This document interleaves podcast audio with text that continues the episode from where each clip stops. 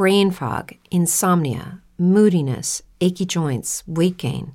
Maybe you're thinking they're all just part of getting older, or that's what your doctor tells you. But MIDI Health understands that for women over 40, they can all be connected. Hormonal changes that happen during perimenopause and menopause are at the root of dozens of symptoms women experience, not just hot flashes. MIDI specializes in compassionate care for women in menopause. Their solutions are safe, effective, and FDA approved. Plus, they're covered by insurance. A convenient telehealth visit with a MIDI clinician can be your first step to getting personalized care. They'll tailor a treatment plan for your symptoms and health history so you can get back to feeling great. 91% of MIDI patients get relief from symptoms within just two months. When your body changes, your care should too. Book your virtual visit today at joinmidi.com. That's joinmidi.com.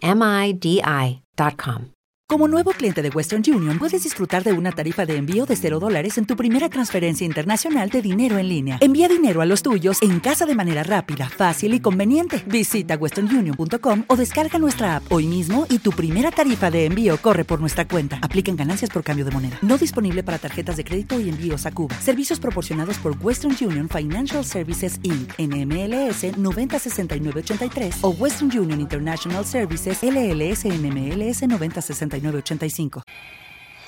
Hijos del Diego. Un magazine semanal que surfea la realidad con un multiprograma de todo un poco icoso.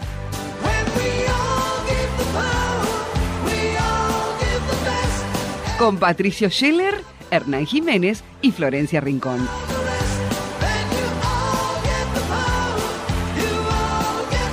Escuchanos los jueves de 19 a 21 horas por Radio Tren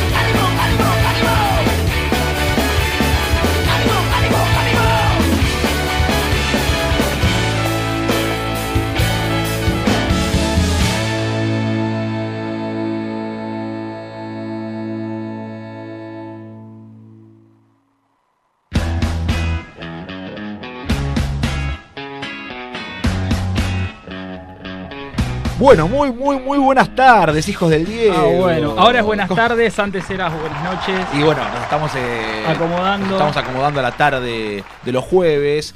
eh, nueva casa. Vamos a, voy a presentarlo Sin primero. nervios, voy a presentarlo favor. primero porque es todo muy raro. Estamos acomodándonos a un nuevo espacio, ¿no? Eh, a- voy a presentar, perdón, Jiménez, pero Sí, voy a presentar a mi izquierda que tengo a la dama. Por favor. En este caso no es la señorita Florencia, sino que es Anita. ¿Cómo Todo- andas, ¿Cómo Ana va? Molina? ¿Todo bien? Todo bien, muy nuevo todo, tratando de ahí de, de acomodarnos, pero súper bien. Pero bien, bueno, ¿te gusta la casa nueva? Me gusta, me gusta. Muy bien, ¿viste? linda. Más decorada. Más decorada.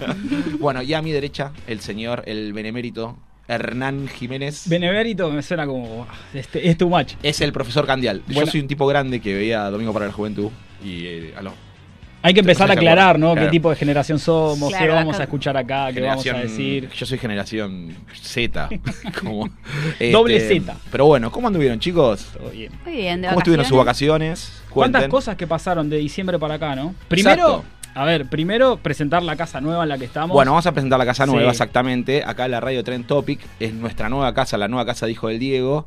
Claro. Donde nos han tratado muy bien y nos estamos acomodando a- a, a este. Agradecemos por supuesto a Jessy que, este, que nos dio la bienvenida con todo, como siempre. Vamos a agradecer a la operadora Ioni que hoy nos está operando. Eh, y bueno, y la verdad que estamos contentos. Un desafío nuevo, además, a, a diferencia de años anteriores, con cámara ahora, ¿no? Tenemos Es raro, un y nos estamos, no sé si ven, nos estamos viendo. Sí, yo me estoy mirando. Hace un es rato fuerte, ahí como. es fuerte, así que nos obliga seguramente a venir eh, mejor vestido. Más. Especialmente para vos, claro. No, tengo Hernán, que venir con, bastante, eh, camisa y corbata. Es verdad. Claro. Y Y ahora que salen cuidar- las chapas, sale todo. Exacto, tenés que cuidar ahí el temita, el temita capilar. Ya estamos resignados. sí. A ver cómo sale. Está- Sí, sí, yo sí. te- tengo, estoy como tentada a mirar todo el tiempo, ¿eh? Esa Como- las arrugas salen, ¿eh? Y mejor, a mí lo que me pasa es que no me distrae tanto. Ustedes, vos lo tenés de frente. Sí, no, yo lo tengo directo. vos lo tenés- Yo lo Estoy tengo mi perfil, a ver Yo cuál es mi. no- no, la, veo, ana- la veo más allá que, que acá de costado. Pero bueno, cuéntame de sus vacaciones. A ver, Anita, ¿por dónde anduviste? Eh, estuve por Uruguay disfrutando ¿Y? de las playitas. ¿Familia, amigos? Eh, amigas, amigas. Muchas Amigas. Muchas amigas, muy bien. sí, sí. Se ha Así que descansado. Se ha descansado. ¿Y el clima cómo la trató? No, súper bien, tuvimos mucha suerte. Eh, tuvimos como algunos días de lluvia, una lluvia impresionante eh, volviendo en Montevideo, que tuvimos que literalmente parar el auto. Porque... Fue el día que, que se inundó Montevideo. Hubo un. Ah, mira, no Sí, sabía, sí, puede hubo un ser. ¿A qué día- bien informado que está usted? Porque Es fue, probable. fue en el momento. exacto, fue en el momento que, que hubo la ola de calor en, en Capital. Fue más No, o no, menos no, para esa época. no, igual no. La, eh, no, me fui la semana pasada, o sea, Hace poquito. anterior, claro. sí, Ah, sí, sí, bueno, sí. no está bien. Pensé que era más enero. No, no, no. Y enero trabajé mucho. Bueno, muy bien. Es la, es la ley ¿Fue el también. mes de- eh, que anduviste por Rosario? ¿Puede ser? ¿O fue antes El eso? mes que... No, Rosario estuve el, el año pasado. Uy, no sé. Estoy lejísimo Pasaron, no, está bien. En Argentina igual todo puede, el, el manejo del tiempo es distinto. Exacto. ¿Y usted, Jiménez, por dónde anduvo? Eh, por eh, mis barrios, por mis pavos. Bueno, bien. Sí, la verdad es que no me fui a ningún lado. Eh, de hecho, hasta este martes, feriado inclusive que pasó, estuve de vacaciones. Bueno, pero el año pasado se había ido a Tandil también. Eh, no, a Sierra de la Ventana. Cierra la ventana, Sí, perdón. Nacan Sí. Pop. Y en junio, si todo sale bien, iremos a Mendoza con mi querida pareja, a quien le mando un beso. Flor, feliz cumpleaños. Hoy es Exactamente, cumpleaños, un beso a Flor. Que, que también es parte de este equipo, es Eso columnista ella también. Que es Ya- una de las columnistas. Vamos a agregar también a los saludos. Meli, que, que Ah, es la Meli es- Jules. Meli Jules, que es Bombi Jules, que va a ser también, va a seguir este año, obviamente, con nosotros, siendo su la, columna su de columnista de espectáculos. Después tenemos a Flor, que Flor va a ser eh, la de ecología. Sí. Eh, y después, bueno. Y- y está hay Javi. unas- está Javi, obviamente. Que ya Sí. lo- ah, no lo presentamos todavía, Javi. No, no, me pero estoy confundiendo los de récord con a Javi, bueno, Javi Fornales, el economista de Hijos del Diego. Anita, que va a ser, obviamente, la parte de política. Y- Flor, que hoy no la tenemos. No, Flor está hace dos meses de vacaciones, le mando un beso. Exacto. dice, dice, voy a tratar de darles una mano. Para el próximo jueves estoy, dijo hoy, a través de un mensaje, no, Flor. O sea, quítate tú, sería, ¿no? Por Como eso hoy, Que termine de hacer todo lo que tiene que hacer, que se casa, la vamos a mandar Muchas enfrente. cosas. Exactamente. Y hablando de casamiento y quién tiene que hablar acá. Yo me he Ah, casado, yo me he casado, Ah, exactamente. he ¿listo? cambiado, exacto, he cambiado mi, mi estado civil al que no se vuelve. Al estado civil que no se vuelve, al solte- a la soltería. Ah, no sé, Ese porque único- claro. Si se divorcia legalmente, puede volver a la soy divorciado, soltería. no soy soltero. Ah, ¿sí? Y claro, Ah, mire No usted. se vuelve a ser soltero. No, no, siempre pensé que, o sea, cuando uno se pone divorcia- estado civil, ¿usted qué pone? Cuando Eh, soltero. soltero, hoy soltero. sí, Si sí. vos te casás y te divorciás, sos divorciado. Ah, Mira. usted. Sos soltero. así O sea que es el estado civil que no se si vuelve. llenaba algún tipo de formulario me iba a equivocar si me casaba y me divorciaba. Exactamente. Iba, iba a poner soltero, claro. Así que bueno, y contentos, la verdad, todo muy lindo. Sí. La verdad que la vida no cambia nada, ¿no? ¿Cómo estuvieron? La, Estuvo la muy lindo, no, hicimos, eh, muy bien, fuimos a Cataratas, la verdad que estuvimos muy contentos, la hemos pasado muy bien. Este, Nacan Pop también. Claro, Nakam Nakam Pop. Pop. Nakam Pop, un hotel muy lindo, se Un hotel muy lindo que no tiene mucho de Nakam Pop, pero, es raro. Mi hermana volvió muy fanática, fue y, y si- siempre me dice, tenés que ir al, no sé, no vamos tiene a una decirlo. vista, tiene una vista. Yo, yo, eh, unos días antes había visto una foto de gobernadores, creo que era que habían estado ahí. Eh, y dije, qué buena vista de ese lugar. ¿Dónde estarán? Como que no entré en la nota. Y si contamos que- a qué hotel- fue, porque nosotros sabemos a qué. El hotel- quien nos escucha, no. El Hotel Meliá, que es el hotel Ah, que reemplaza en este momento al que era el antiguo Hotel Sheraton, que era el único que estaba dentro del Parque Nacional de Iguazú, dentro de las cataratas, y que tiene vista a la catarata. Es- es espectacular, la verdad. Y hoy es raro estar en un hotel y tener, no sé, uno que habla en francés, uno que habla en inglés, uno que... Claro. est- hoy estamos muy... Nos muy- olvidamos un claro, poco de eso. Exacto, pero la verdad que en parte está bueno, porque también son dólares que entran al país. ¿no? hay que hacer girar, hay que hacer girar la rueda. Claramente. Este, y, y también el funcionamiento de, de la, de la economía de- hotelera y, y turística de- de- del país, que la verdad que se, se ve mucho. No solo, pues, a ver, no me sorprende que haya brasileños.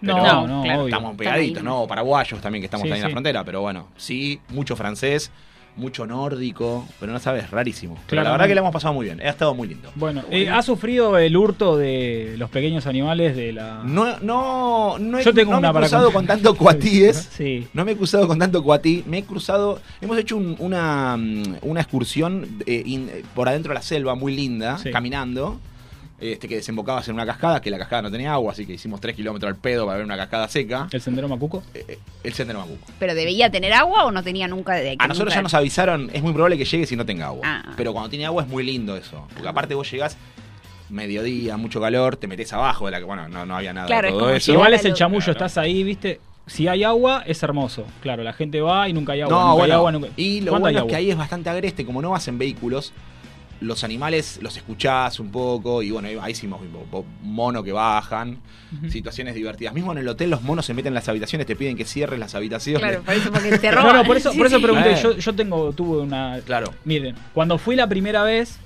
que fue la primera vez que fui a Iguazú y también la primera vez que viajé en avión. Sí. Bueno, la pasé pésimo, pésimo. Tuve una descompostura tremenda. Bueno. Estuve los cuatro días y que estuve instalado en, en- en Iguazú, mal del estómago, no podía comer absolutamente nada. Y lo poco que podía comer era fruta, manzana para ser específicos y agua. Un mono era. Claro, bueno. después de caminar bastante, Claro. durante toda la mañana, en, en la parte argentina de las cataratas, me siento a comer mi manzanita. Alrededor de la gente, todo, Sí. y de repente la gente, uy, un mono, uy, los monitos, los sí, chiquititos, sí. chiquititos. Uy, mira qué lindo, y cada vez se acercaba más, yo de espaldas en esta posición, Estaba olfateando. atrás. Claro, Claro. estaba olfateando, Claro. y la gente sacando fotos, todos contentos. Y de repente me dice uno flaco, larga la manzana porque, Porque te la te- morfa. Cuando tiro la manzana, veo que el mono me, así, me, re- me pasa por al lado de la oreja. Hermoso. Si no, sí, si, no, agar- si no largaba la manzana, me morfaba la mano. Ah, sí, sí, actúan. Está, eh, más el cuatí también es muy ladrón.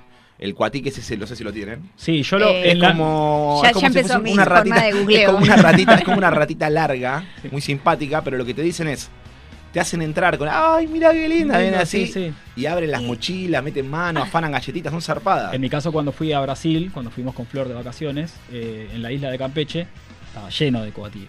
La isla de Campeche, muy De linda hecho, ahí en sí, Florianópolis, sí. sí. Y de hecho nos avisaron que hay que tener cuidado. Los porque, claro, porque dejás manada. algo a mano y se lo llevan. De hecho, a una pareja le habían sacado la mochila. Uf. Así que Es la que fuerza que tienen. Es lo que estamos viviendo en este país, los, los saqueos de animales. Bueno, les voy a proponer, así mientras nos acomodamos, ¿no? Que yo estoy como chiche con, con- eh, nene con chiche con nuevo. chiche. Estoy así Claro. como que miro todo. Está Eh, contento. les voy a proponer un juego. La última vez que salimos al aire, la última vez que salimos al juego. aire, Sí. fue, eh, él, él maneja mejor la fecha, fue diciembre 2, diciembre 10. 2 de diciembre de 2021. Bueno. No hace tanto tiempo. No, ¿Cuánto hace? ¿Dos meses? Sí, pero ¿Tres no. Tres meses? meses. ¿Dos Sí, meses pero y no. medio? ¿Tres meses? meses. Tres meses. Exacto, ¿o no? Exacto, Sí. claro. yo le voy a hoy es 3 de proponer. Sí, sí. yo le voy a contar algunas cosas que pasaron en esos tres meses para que ustedes digan, no, en serio no hagan esa. Va a haber mucho futbolístico porque hay un tema que fin de año se resuelve mucho de lo futbolístico, entonces va a haber cosas futbolísticas, le digo especialmente a Ana que Sí. Acá me actualizo. Dale, Claro. eh, Igual flaco. vale si nos acordamos algo que no esté en la lista. Vale. Vale. Pero yo les, les voy a decir la fecha también. Claro. Entonces ustedes van a decir, es verdad, boludo. Bueno. Sí. A ver. Bueno, ¿qué fue lo primero que pasó? Es un refresh. esto, Es un refresh, como para que tengan, yo les voy tirando puntos que algunos los pasamos de largo si quieren porque no tiene mucha implicancia, especialmente lo de fútbol que por ahí no tiene mucho para decir. Claro. Lo primero que pasó, el 9 de diciembre, les debe sonar esa fecha, obviamente, que fue. Gallardo anunció que seguía en River, que fue una noticia en su momento porque, bueno, Gallardo, uno de los técnicos este, No quiero ser la gallina pro de, del Es muy grupo, gallina usted. Pero bueno, es el, técnico más importante del país, Sí, es la realidad. Bueno. Sí, sí. Después sigo, bueno, Boca campeón de la Copa Argentina porque había muchos futbolísticos, se estaba resolviendo lo futbolístico. Primer tema político. Primer tema Antes de político. fin de ¿eh? año. Primer tema político. El- No, el bastante antes de fin de año. Estamos ¿Hubo hablando, no, no, estamos hablando del 11 de diciembre. Ah, creí que era del 20, perdón. Cristina le pide a Alberto más dureza en la negociación con el FMI. Uy, qué La, quilombo que se la armó con carta, eso. yo La ya, carta, ya- claro. la carta. La sí, época- sí, exactamente, famosa carta. Sí, la sí, famosa carta, diciembre. Seguimos. Max Verstappen, campeón de la Fórmula 1. Verstappen. El Ah. neerlandés. Sí, señor. Exactamente. Que fue una noticia porque Hamilton venía siendo el campeón. tiene razón, Grigol. bueno, y ha cambiado el campeón de la Fórmula 1. A ver, el 14 de diciembre aparece en Córdoba quién? ¿Quién? Omicron. Omicron, yo ya estaba esperando. que lo que nos vino a complicar la- las vacaciones. Omicron aparece en Córdoba, Pero- en la provincia de Córdoba. Qué loco, ¿no? O sea, el República- coronavirus de repente en ahora la es como República que quedó atrás. Independentista de Córdoba, Sí. ¿no? Y aparece, ¿se acuerdan, no? La no, sería la ciudad, no, ciudad autónoma, no, provincia autónoma sería. Provincia, claro, Córdoba, es como Cataluña. Claro. Bueno. Ahí está. Muy bien. sí, qué gran video. Después, Sí. el 15 del 12, se despide el Kun Agüero del fútbol. ¿El 15 fue? ¿No fue más para acá? ¿No?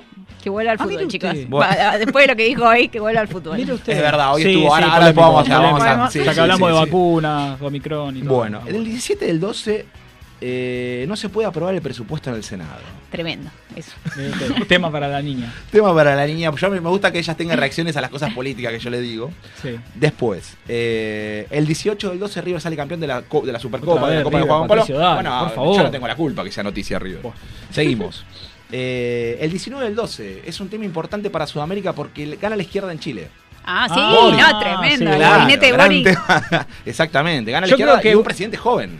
Yo tuve mi ma- mayor, eh, ¿cómo se dice? La gente me, me miró mucho un, un hilo de Twitter que hice porque yo, Sí, la, he la verdad, lo he lo leí.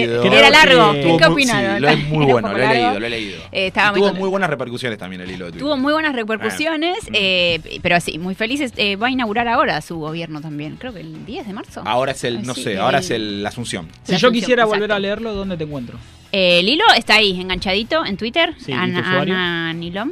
Eh, es un hilo y lo tengo Ahí ahí. en- y no, es interesante Sí. porque es el primer gabinete, no, no el primero, como dice muy bien el hilo, sino un gabinete paritario, pero además tiene todo este proceso en el que en Chile llegan al gobierno quienes habían sido no los protagonistas de las revueltas estudiantiles, entonces tiene todo, Exacto. casi pierden no en manos de la derecha más, Sí. no sé, recalcitrante. un pinochetista que estaba dando vuelta también en las Sí, elecciones, sí, ¿no? exacto, ¿no? Y entonces una, unas elecciones muy, muy ahí peleadas y, y, no sé, da como una especie de... Estuvo interesante Ahí elecciones. toda Estuvo la interesante región. para fin de año sí, las sí, elecciones sí. en Chile. Estuvo Porque bueno además porque... son, son jóvenes, digo, en Sí. general ton- el promedio de edad ronda los 35, 40 años Eso de gran ver, parte sí. del gabinete, pero tienen mucha experiencia, entonces parece algo interesante, Y ¿no? fue ¿Qué raro pasa? para, para Chile también que pega un giro en, en su forma de, en su ideología de la hora de votar. Porque también Sí, la- realidad- esta izquierda es raro también, ¿no? Es que en realidad no, eh, ahí sí, eh, hay, no es que es un giro. Digo, la, la política chilena hay como un sector muy fuerte en la izquierda, un sector bastante también fuerte en la derecha, y just- en un gobierno que se pola, digo, unas elecciones que se polarizaron así, bueno, era como el momento de que los primero que la, la izquierda además salió a militar cada voto, Sí. ¿no? Porque era Sí. Mi- más mirando el ejemplo de Brasil, ¿no? Lo que había pasado es como tenemos ganamos o morimos, no, Sí. no, digo, no, no, así, después, bueno, igual en otro momento lo podemos hablar. Sí, pero obvio, fue obvio. también eh, llamativo, eh, eh, si vos veías el mapa de Chile, dónde ganaba la izquierda y dónde perdía. Esto también Claro. está bueno para hablar en otro momento. Me- Sí, me gusta sí, debatir lo- lo sobre ciertos puntos. Yo cada punto que escribía de política decía, en este, Ana va En a- va a desarrollar. Desarrolla su respuesta. Bueno, el, Sigue. a ver, el 21 del 12 asciende Barraca Central. Barraca Central es el equipo del, del presidente de la AFA. Sí. Por eso es llamativo, que es un equipo que debe tener Yo pongo aproximadamente, cara de no, sí. aproximadamente claro. cuántos hinchas. Eh, 15 los que van a la cancha de Huracán, donde hace de local. Es, es llamativo porque que un equipo ascienda con el poder de su presidente, Ah. que era el presidente de la AFA, exactamente. Así que bueno. Después, eh, 27 del 12, hay una suba alarmante del COVID. Recuerdan, ¿no? Sí. La famosa Sí. tercera ola. En Argentina. La tercera Oh. ola, arriba, ¿no? Exactamente. Todo en Argentina. Vamos a seguir, a ver. El 28 del 12 muere Hugo Maradona, el hermano de Maradona. Ah, muere en Italia, sí, muere en Italia, paro cardíaco. Exacto. Muy ¿Cuántos bien. años tiene? Futbolista Más o menos, Tenía- ¿siempre lo sabemos? 50 y- No tenía ni 60, me parece. No, 50 y cerca de los 50. Eh. Y 1 y 2 debe ser. No más que Es- eso. que fue muy conocido, el hermano de Maradona en su momento jugó al fútbol también, obviamente bajo la sombra de él, pero bueno. Eh, 29 del 12, ya llegando a fin de año, los cortes Sí. de luz. En Capital Oh, Federal. Dios, ¿cómo se Todo sufrió? lo han lo sufrido, ¿no? padecimos. Sí. Todo lo padecimos. Algunos padecieron Todos no, especialmente. porque yo soy de zona sur, querido, no generalices. Ay, perdón. yo soy GBA Sur. Perdone. ¿Y no hubo cortes ahí? ¿eh? ¿Qué no va a haber Hubo corte cortes, pero no a lo guaso como fue en Capital. En Capital fue fuerte. Fue muy Ah, fuerte. pero algunos barrios zaparon un poco más que otros. ¿Cómo nos hemos, eh, cómo hemos empezado el año, el 2022, con el Sin luz. positivo de COVID de Messi? Atención. ¿Recuerdan una Esto imagen de Messi tomando en una fiesta? Sí. Los Palmera, un una joda ahí, Messi positivo de COVID. Y Seguimos. la cabeza. El 2 del 1. Sí. eh, la muerte del ciclista en Palermo, de la ciclista en Palermo. Ah, ¿Recuerdan? terrible. Sí, sí, Sí. sí, sí. Que ahora, bueno, yo paso todos los días porque hago el circuito ese de la bici y han puesto un, este, una bici Una bici, colgada claro, sí. este, en homenaje terrible. Después, ¿cómo sigue? El 3 de enero, 45.000 casos de COVID. Seguía subiendo el, el COVID en Argentina. 5 del 1, deportan a Djokovic del Open, Australia Open. Recordamos. Te juro que eso se me hace que fue antes de ayer. Bueno, por Sí, eso sí, era... hay- hay Increíble. noticias que sí, hay noticias Claro, que parece como que. porque no nos claro. confunde un poco la. eh, A mí me pasa mucho a principio. de- Para mí el año está empezando ahora y yo dejo mucho como que. Enero y febrero como una como que nube, es raro, claro. sí, No tal se cual. sabe. Es como raro. Bueno, después, este también le va a interesar a Ana. 6 de enero. Milei sortea su primer sueldo. Ah, lo recuerdo. Fue interesante. Aplauso para ¿Se ha Milei. notado alguno de ustedes? No.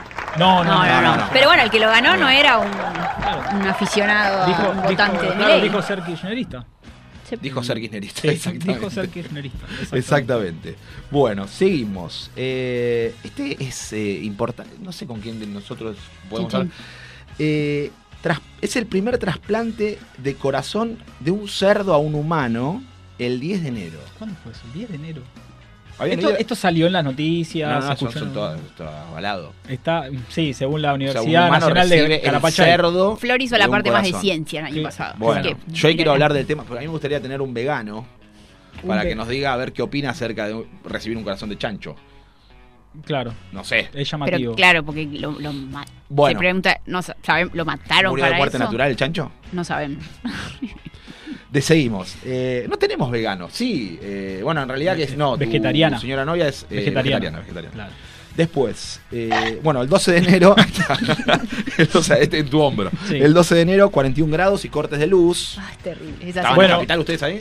Eh, yo estaba en cuarentena, encerradito. Ah. Estaba con COVID. Usted estaba con COVID. Yo me compré una muy pequeña pileta para mi balcón. ¡Qué bien! Sí, si no, pues, en los cortes de luz hubiera muerto. Eh. ¿Tipo pelo pincho? Sí, no pelo pincho, ni siquiera la de los bebés, pero sirvió para, para Ah, los la- fines de que salvar. Se inflan las de. Claro, esa. Mirá qué copado. Bueno, bien. Funcionó. Pero está bárbaro, de balcón. ¿Te costó inflarlo? No, para nada. ¿No? Le metió con todo. Ahogada. Claro. Se mete la pileta desmayada azul.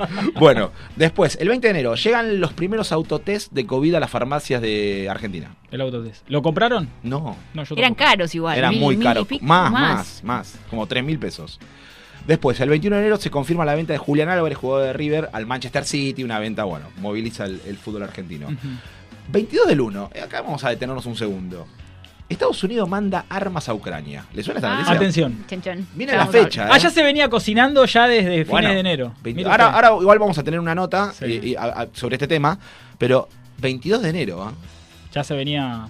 ya se venía cocinando, venía por, cocinando. Eso. por eso después es importante claro, a, jugo a la hora de dar noticias de, "Oh, no, estos hijos de puta. Vamos a tener cuidado con lo que... A ver, hay que informarse muchas veces antes de... Más allá que nadie está de acuerdo con una guerra, hay que informarse antes de, de dar ciertas opiniones, ¿no? Sí. Pero bueno, Perdón. seguimos. Eh, 22 del 1. 24 del 1. Siguen las noticias de la guerra. Estados Unidos y OTAN despliegan fuerzas en Ucrania. 20. 4 de enero. Uh. Recordemos que hace una semana fue la primera invasión de, de Rusia. Seguimos. Eh, el 28 del 1 es la primera paga de la cuota del FMI del gobierno.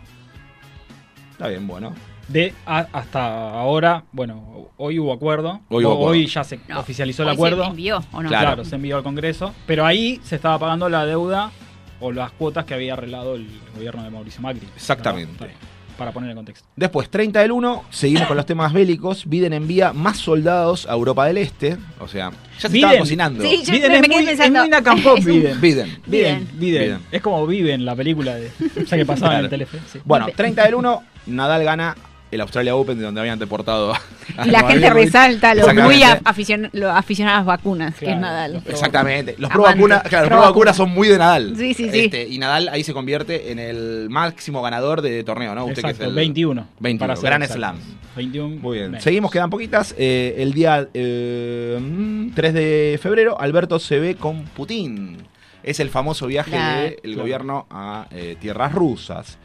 6 del 2 se despide Juan Martín del Potro del tenis. Mucho Luego- tenis. ¿Eh? Mucho tenis, tenis. en estos Mucho- días. ahí, eh, sí, ahí, este, porque estuvo el, el Open de Argentina. Claro. Estuvo Sí, el sí. abierto de Argentina. Después, el 7 de febrero, seguimos, ya termina, ¿eh? Incendio- eh, los, bueno, los incendios en Corrientes. Qué tremendo. Qué tremendo. Sí, Pero sí, bueno, sí. este Bueno, después todo- todo 7 el- de febrero. Sí, ¿no? todo el circo mediático que hubo atrás de la, la- la buena voluntad, Bueno, la ah. campaña que hizo Santi Maratea. Ahora va a venir algo de Sí. eso. A ver, a ver. El, bueno, también el 7 de febrero, la droga adulterada. Ah, tremendo también. Wow. En Con la frase de Bernie, ¿no? Cuando decís eso, no sé, me acuerdo del caso, a ver, es, es gente adicta, ¿no? Es un tema serio, ¿no? Delicado, pero digo, consumieron eso, estuvieron internados, creo Mm. no sé si eran dos o tres personas. No, no, no. Salen fueron- y vuelven a consumir y caen internados. no, no, vez, los, o sea, es sí, no, los, fuerte. los- pero fueron como Muy fuerte. 50, ¿no? Sí, los casos graves. No, pero, él esta se refiere a esos dos casos. Claro, esos sí, dos o tres casos. Ah, los que aislados. reincidieron, sí, Los que reincidieron. Es increíble, sabiendo que estuvieron al borde de la muerte, o sea, de ir y. Sí, eso habla y volver a del aislamiento, ¿no? De esa gente. Sí. Es este, bueno, Tema delicado. tema delicado. Bueno, después eh, de la droga adulterada, bueno, exactamente, el 16 del 2 eh, muere Gustavo, el tutor de los hijos de Ricardo Ford. Ah, No sé si leyeron esa noticia. Sí, sí, sí.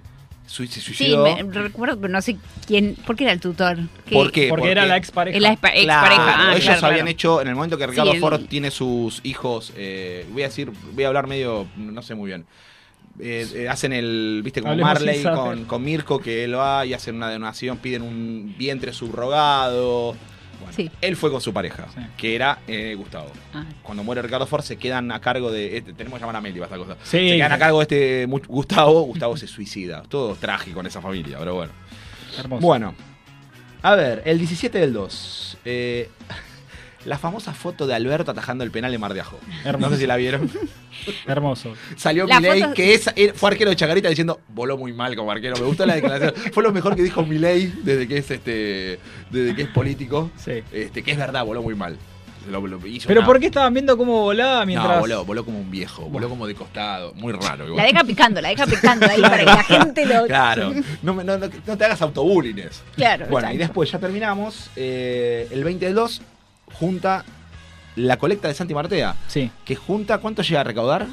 Oh, Si no me equivoco, 200 millones. Eh, Yo le fui, yo seguí me los los primeros 100. días y después le perdí la cuenta. ciento y pico casi. Yo me quedé en los, pesos. 100 en los 104, que de hecho, dicho sea de paso, eh, una usuaria de, de Twitter, conocida, eh, mía y de Sebastián, un ex hijo del Diego que ha pasado también, un amigo, eh, ha, ha hecho una especie de meme, si se quiere, poniendo una captura que había subido Santi Maratea con la cantidad de plata, en ese momento eran 104 millones de pesos, y diciendo que podía juntar mucha plata en OnlyFans, no me acuerdo textual lo que había puesto en ese tweet, y Crónica insólitamente levantó la, o sea, hizo una nota increíble sobre eso diciendo que una usuaria de Twitter empezó a, a reflejar la cantidad de plata que puede hacer en OnlyFans. No lo chequeó nada, total- Ah, sí, es tremendo. cosas que pasan en Twitter, ¿no? Además, Claramente. muchas veces toman notas que, o tweets que son irónicos los medios. Tal y lo toman fuera de contexto, no entienden la ironía. Yo no entiendo cómo funciona. Bueno, incluso la, la- Sí. la chica lo hizo con. tu- suele tener tweets de ese tipo. Y es lo que yo quiero marcar es esto, ¿no? O sea, el grado de irresponsabilidad por parte de un medio y conocido, ¿no? Como crónica. Del hecho de no chequear antes las cosas. Y también, vamos, eso también está para, para analizar o para hablar, eso está- no sé si con Meli quizás también, el poder del, del, del influencer hoy. sí. El poder que tiene para generar lo que genera eh, Sandy Martea. Claro. Yo, a mí no me deja de sorprender que una persona pueda juntar 200 millones de pesos en tres días. Es una, Sí. es una locura. No, sí, sí. Sí, también habla de la descredibilidad que tiene la política en, en términos de, no digo que está, digo, sí, como Mm. un reflejo de, bueno, la política se está alejando de la gente, ¿no? Entonces tal vez un influencer ofreciendo cierta transparencia, ¿no? Como la gente sí, sí. dona porque cree en él, digamos, no cree que se la va a quedar. Vos decís que sí, poner el cierto- gobierno o la oposición, salir a decir, estamos haciendo una colecta, ey, no, esto Y se yo- la van a chorear. Va a ser Sí, así. yo Sí. creo que, que Ah. tiene que ver con esa falta de legitimidad que tiene la política, eh, que tiene que para mí, creo que para quienes creemos en la política, reconstruirla, pero que pareciera no, Sí, no ser tan Y fácil. para, y para contrarrestar eso, después de todo esto, este, esto que hizo Santi Maratea, la campaña política del gobierno, por lo menos en radio, que se escucha la cantidad de plata que eh, el gobierno eh, donó. En No, realidad no es una donación, sino que es una obligación por parte del Estado Sí. estar en, una, en un evento tan particular como el que pasó en Corrientes. Este, no, es este. no, no, a mí, para mí me resulta eh, muy es llamativo. chocante. Muy es llamativo, chocan- muy es chocante porque el deber es por parte de, de la casta política, como dice. Sí, a mí, eh, él creo que igual cambió, o sea, porque el, el- yo vi algunos de los de los primeros videitos que había hecho y eran un poco antipolítica, digamos. Eh, Sí. Yo creo que él después intentó, como cuando, cuando vio que para qué usaban sus discursos, como intentó tratar de reformularlo un poco, ¿no? Claro. No, no me acuerdo bien qué salió a decir, pero me creo que varios decían, bueno, al final les respondió un poco, no sé, a los libertarios, ¿no? Que pegan Sí. entre tanto entre los chicos, entre los jóvenes. Y no sé, la verdad que es, yo, yo lo voy a tomar por el lado ese de que es la es un poco la descredibilidad de la política argentina, que está... Este, que Pero está esto no es ahora, esto. ¿eh? Esto No, no es de ahora. obviamente, claro que no. Bueno, y después, después de estas fechas a hoy, todo guerra. Todo guerra, Estamos es, en el guerra. Tema, es el tema del día. Ahora somos todos licenciados en, en guerras. Claro. Claro, el argentino hace eso, o sea, cuando pasa un evento particular, A mí hay un tema, y es antes de... gran conocedor de... Antes de, ir al, al primer tema, ¿no? Justamente hay un tema que me tiene preocupado que es... Está Chiche Heblun en Ucrania. Hermoso, cuidemos, cuidemos Que a, es el corresponsal de guerra de Crónica, 78 años. Eso iba a preguntar, porque lo había visto en el tweet. Alguien 78 años Chiche. No sé si lo vieron una imagen el otro día. Había No. el despliegue de crónica diciendo Chiche en Ucrania, Chiche en la línea de fuego, cosas así. Está Chiche queriendo pasar la frontera Polonia-Ucrania. y un soldado Hermoso. Pe- se pero le mete adelante. mi obligación como feminista es recalcar lo de Elisabetta Piqué, lo- eh, cuando el mansplaining de ay, un periodista, que ella eh, ella estaba una, Ah, sí. una Sí, corresponsal. sí, Sí, de la Nación Más, no me acuerdo Sí. el periodista, pero... Eh, ay, sí, sí. no, tremendo. Diciéndole, bueno, anda, correte, Claro, ¿cómo deberías ir al. al- ¿cuándo Que le dijo, y después cuando cortó ella le dijo algo así como ¿Quién es un este pelotudo. Fue buenísimo. Muy bueno. No, pero Chiche, haciendo una explicación al soldado ucraniano o- Claro. o, polaco, y le, da- le dice algo así como, no sé qué le dice el tipo, el tipo le dice, ¿qué le pasa ahí? Andate de acá. Un tipo con una, con una, eh, eh, un arma gigante. Sí. ¿Qué hace este hombre caminando solo por la frontera de Ucrania? Salga así, señor. No, pero Crónica todo lo puede, es increíble. Eso y bueno, después lo que pasó con, con Flavio Azaro también, que otra Sí. vez metió la pata de vuelta en lo mismo. Todos los días. Ya no es- ya no es- Sistemáticamente. Sí, Sí, sí, claramente, por más de Igual que para después- mí ya lo hace, yo ya tengo la idea que lo hace para, para hacer noticia. No, y además de eso, Yo creo que un con poco la- sí, pero otro poco es ignorancia. Sí, ¿no? sí, sí. y siendo tan convincente en el mensaje que da, me parece que no hay nada de chiste. Lo debe pensar. Esto es una opinión. Sí, ¿eh? sí, lo, Lo lo debe último que pasó literal. respecto de las violaciones eh, es, Durísimo. es- que real- no sabe en dónde está el límite en el consentimiento, básicamente. Mm, Durísimo y bueno, por eso no, eh, por ahí después si quieren lo, lo seguimos, este, porque Sí, íbamos a hablar del tema de la violación, sí, exactamente que pasó en, en Palermo, este, mm, pero también podemos desarmar un poco la, la frase de Eli Gómez que dijo con respecto a que se tomó, como cada uno lo quiso tomar en los medios. Eh, Sí, no- no vi cada mucho, uno o se sea, vi que hubo muchas repercusiones Hubo una repercusión en- en- zarpada. Ella- No, sí entré a los comen- no sé por qué hago eso, hace mal a la salud. Entré a los comentarios que le hacían a. Twitter y es tremenda. La- Sí, obvio. uno puede coincidir o no con cierto, después digo, se- lo podemos charlar, pero el nivel de violencia que reciben un montón de mujeres políticas Sí, cuando tuitean cualquier cosa, Sí, a sí, mí sí. Me, me sorprende, no deja de impactar. Aunque ya lo sé, no deja de impactar. No dejan de agarrarlo todo para el lado, o sea, de donde te conviene, que es, bueno, la grieta, ¿no? Te agarro yo, te- yo tomo lo que ella dijo para mi lado. Claro. Y yo lo tomo para mi lado. Entonces, este, pero hay que tomarlo más allá de todo. Y primero no entiendo por qué este tema entró en la política. De entrada, que es un tema que solamente porque, porque habían salido Bueno, es unas un tema imágenes. político, pero... No, no, no. Pero ¿vos viste por qué entró? Entró porque creo que dos Sí, de los porque chicos. eran eh, militantes, chicos, bueno, violadores estos. Sí, sí, sí, Eran eran militantes. de. Pero la verdad que entró por ese lado. Eso es lo que me da bronca. Sí, es un tema político, claramente, porque. Sí, ver, sí, como, como el Entra el tema de seguridad, entra el tema de educación, sí, todos los temas, claro. Pero no puedo creer que van a ese lado. En- Entran por el lado de, no, estaban los pibes, eran militantes de... Son dos violadores. ¿Qué? Claro. No, olvídate, ya Sí. se corta todo tema que hay más allá de eso. Pero bueno, Es, Después lo hablamos, si es quieren demasiado más. para- Es para desarrollar. Pero bueno, es, la, es, la, es, la, es el descargo de tantos Tantos días sin micrófono, Sí. chicos. Bueno, ¿quieren. eh, ya nos vamos metiendo en divididos, ¿le parece? Sí, vamos a cortar un poco a- con la, A Ioni. con la charla porque eso es, es un montón. Exactamente. Te pido, Ioni, divididos. Dale, gracias.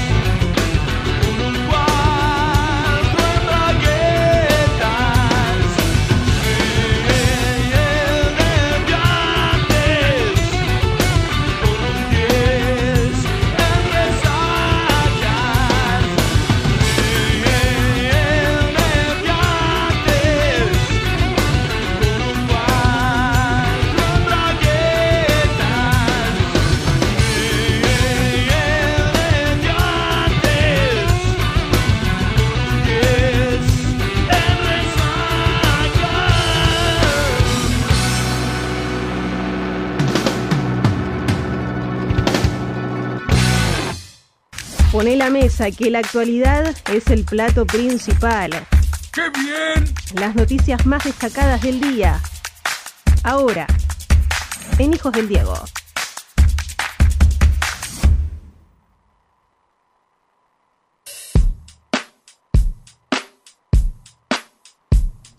Bueno, volvemos a Hijos del Diego. Le damos la bienvenida a la mesa de debate al señor Javi Fornales. Javi, Muy buenas tardes. ¿cómo le va? Noches. Tardes, noches, porque claro, obviamente, nosotros estamos más- éramos más nocturnos. Claro. sí, ¿Cómo sí, le va, sí. señor? Muy bien, muy Bien. bien. Ahora ya presencial. ¿Qué le parece? La ciudad de las Exacto. diagonales. Sí, Ya lo tenemos acá. Ya estamos acá. ¿Qué le parece la, la nueva radio? Hermosa, hermosa. Lindo, ¿no? La verdad que sí. La nueva casa, dijo el Diego. Sí, sí, sí, Muy sí. bien, muy bien. Este, bueno, ahora estamos esperando una, una nota que seguramente ya ahora nos va. Ya lo tenemos, ya lo tenemos, ¿no, Johnny? Ah, bueno, estamos esperando.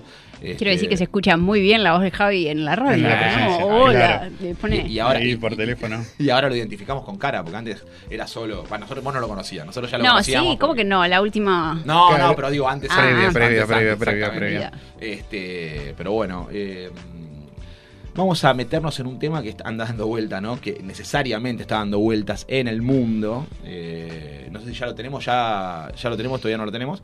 Este. mm, Sí. Y que, Estamos generando y que es parte expectativa. vamos, estamos- es, es un poco de expectativa y que está este y que tiene en vilo justamente a todo a todo el mundo que es la guerra en Europa del Este entre Rusia y Ucrania en realidad es una guerra no es una guerra entre Rusia y Ucrania sino que es una guerra Sí, que ya escaló. que a Algo más varios, que una a varios, a varios niveles y lo tenemos eh, conectado al Zoom a Juan Negri, que es analista internacional y director de la carrera de Ciencias Políticas y Estudios Internacionales en la Universidad Torcuato de Itela. Acá, Patricio, Ana, eh, Javier, ¿cómo estás, este, Juan? Buenas tardes. ¿Qué tal, Patricio? Buenas tardes. Gracias por el contacto. ¿Me escuchan bien? Sí, te escuchamos perfecto. Bueno, estábamos hablando, le estábamos dando un poco de contexto al, al- al tema este de la guerra que está dando vueltas. Y bueno, quizás lo, lo primero que te quiero preguntar es, ¿cómo me explicás a mí, estando en el año 2022, que se esté desarrollando una guerra cuerpo a cuerpo cuando parecía que era algo que había quedado hace 30, 40 años atrás y que hoy esté pasando esto en el mundo? Bueno, eh, la, la- digamos, la pregunta sería cuáles son los motivos que llevaron a, a Rusia a, a esta invasión eh, o por qué la guerra no es más tecnológica de lo que es. que No, en haciendo realidad, este es, en realidad es cómo, cómo es que Rusia decide invadir Ucrania en este caso. Bueno, creo que tomó a todo el mundo por sorpresa, la verdad. Creo que o sea, fue un hecho bastante impredecible. Creo que hay razones como más de largo plazo y razones más inmediatas, ¿no? Disparadores más, más inmediatos. Eh, hace tiempo que, que Vladimir Putin venía objetando lo que había sido el nuevo esquema de, de seguridad europeo, digámoslo así, con la, con la expansión de la, de la OTAN.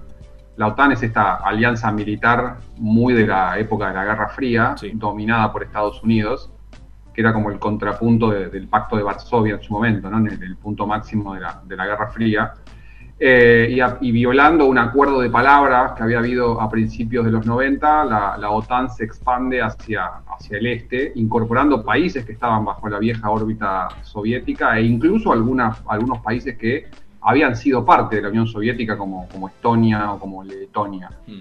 Eh, en realidad no es que se expandió, es que los países de, de Europa del Este en los 90, en un contexto de una Rusia muy debilitada, muy empobrecida, con un, con un presidente muy débil como Boris Yeltsin, eh, esos países empiezan a mirar a Occidente. ¿no? En ese momento, en los 90, recordemos, la, la Unión Europea es como, es como la panacea de la prosperidad, es lo que todo, todo país querría aspirar a ser, ¿no? ser parte de la Unión Europea. Entonces los países del este de Europa pasan a ser miembros de, de la Unión Europea y de la, de la OTAN. Cuando asume Putin, eh, Putin plantea como otro tipo de política exterior rusa, una, una política exterior mucho más asertiva, eh, y empieza a objetar todo ese, ese diseño. eh, y entonces esa, esa molestia de Rusia con, con Occidente, llamémoslo así, ya, ya estaba. Y el disparador más inmediato es la elección de un presidente muy antirruso en Ucrania, que es eh, Zelensky, en 2019, que empieza a coquetear abiertamente con ser parte de la OTAN y ser parte de la Unión Europea.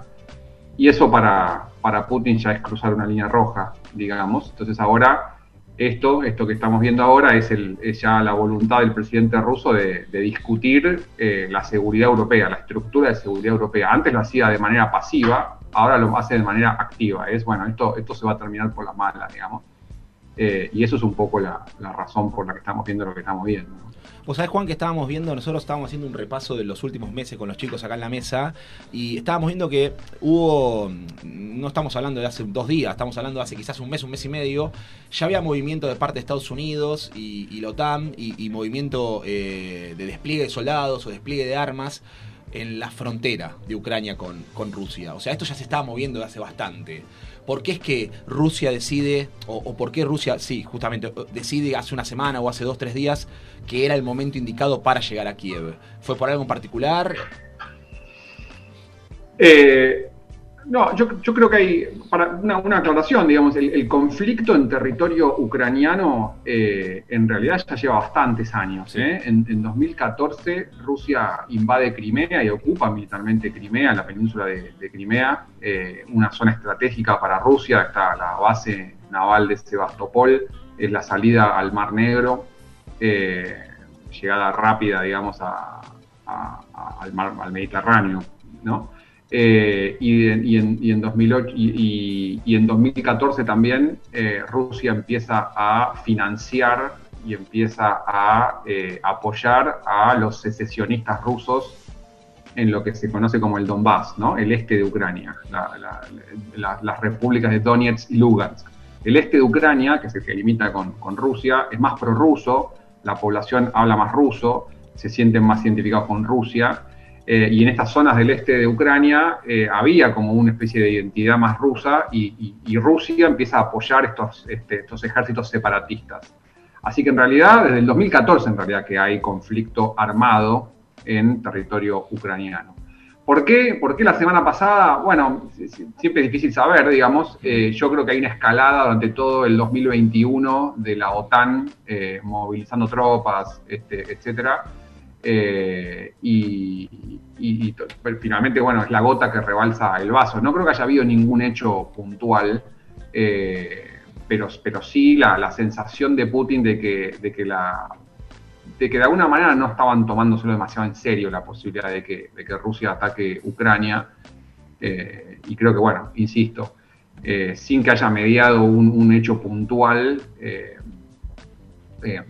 eh, se decide esto. Sí, sí, una, una cosa tal vez un poco menor, pero es en, en las- en los días previos a la, a la invasión había habido un recrudecimiento de la violencia en eh, el Donbass. El Donbass, insisto, son estas dos repúblicas del este de Ucrania, estas dos zonas del este de Ucrania que Rusia reconoce como independientes, que son muy prorrusas.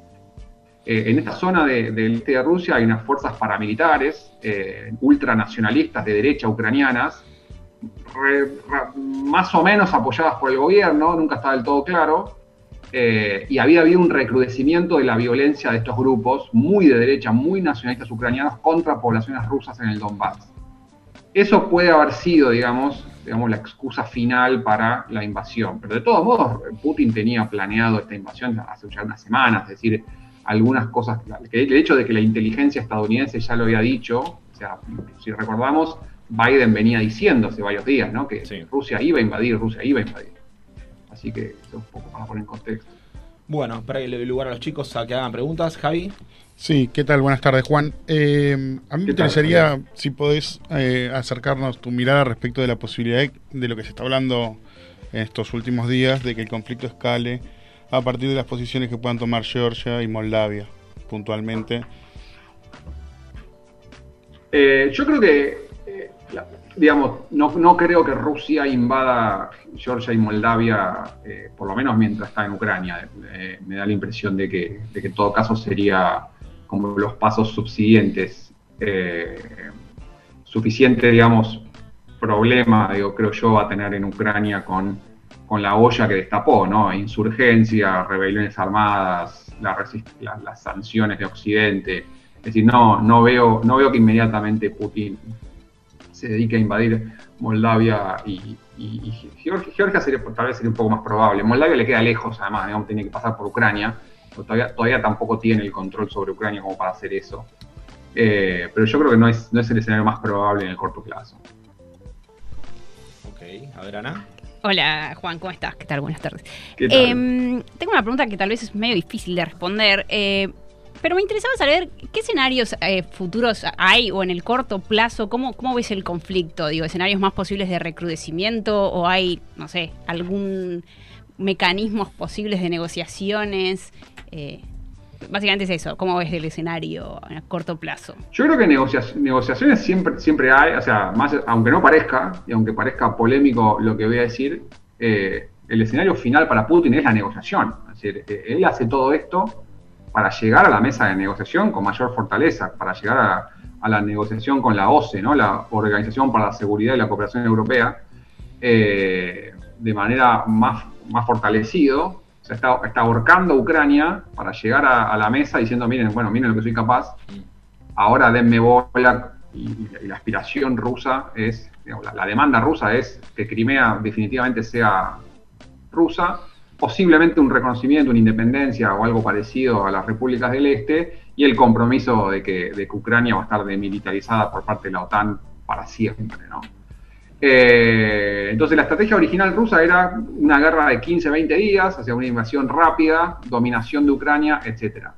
Esto le está costando tal vez un poco más de lo que pensaba, pero la posibilidad de que en la guerra, la guerra convencional Rusia es muy superior, así que es probable que tenga éxito.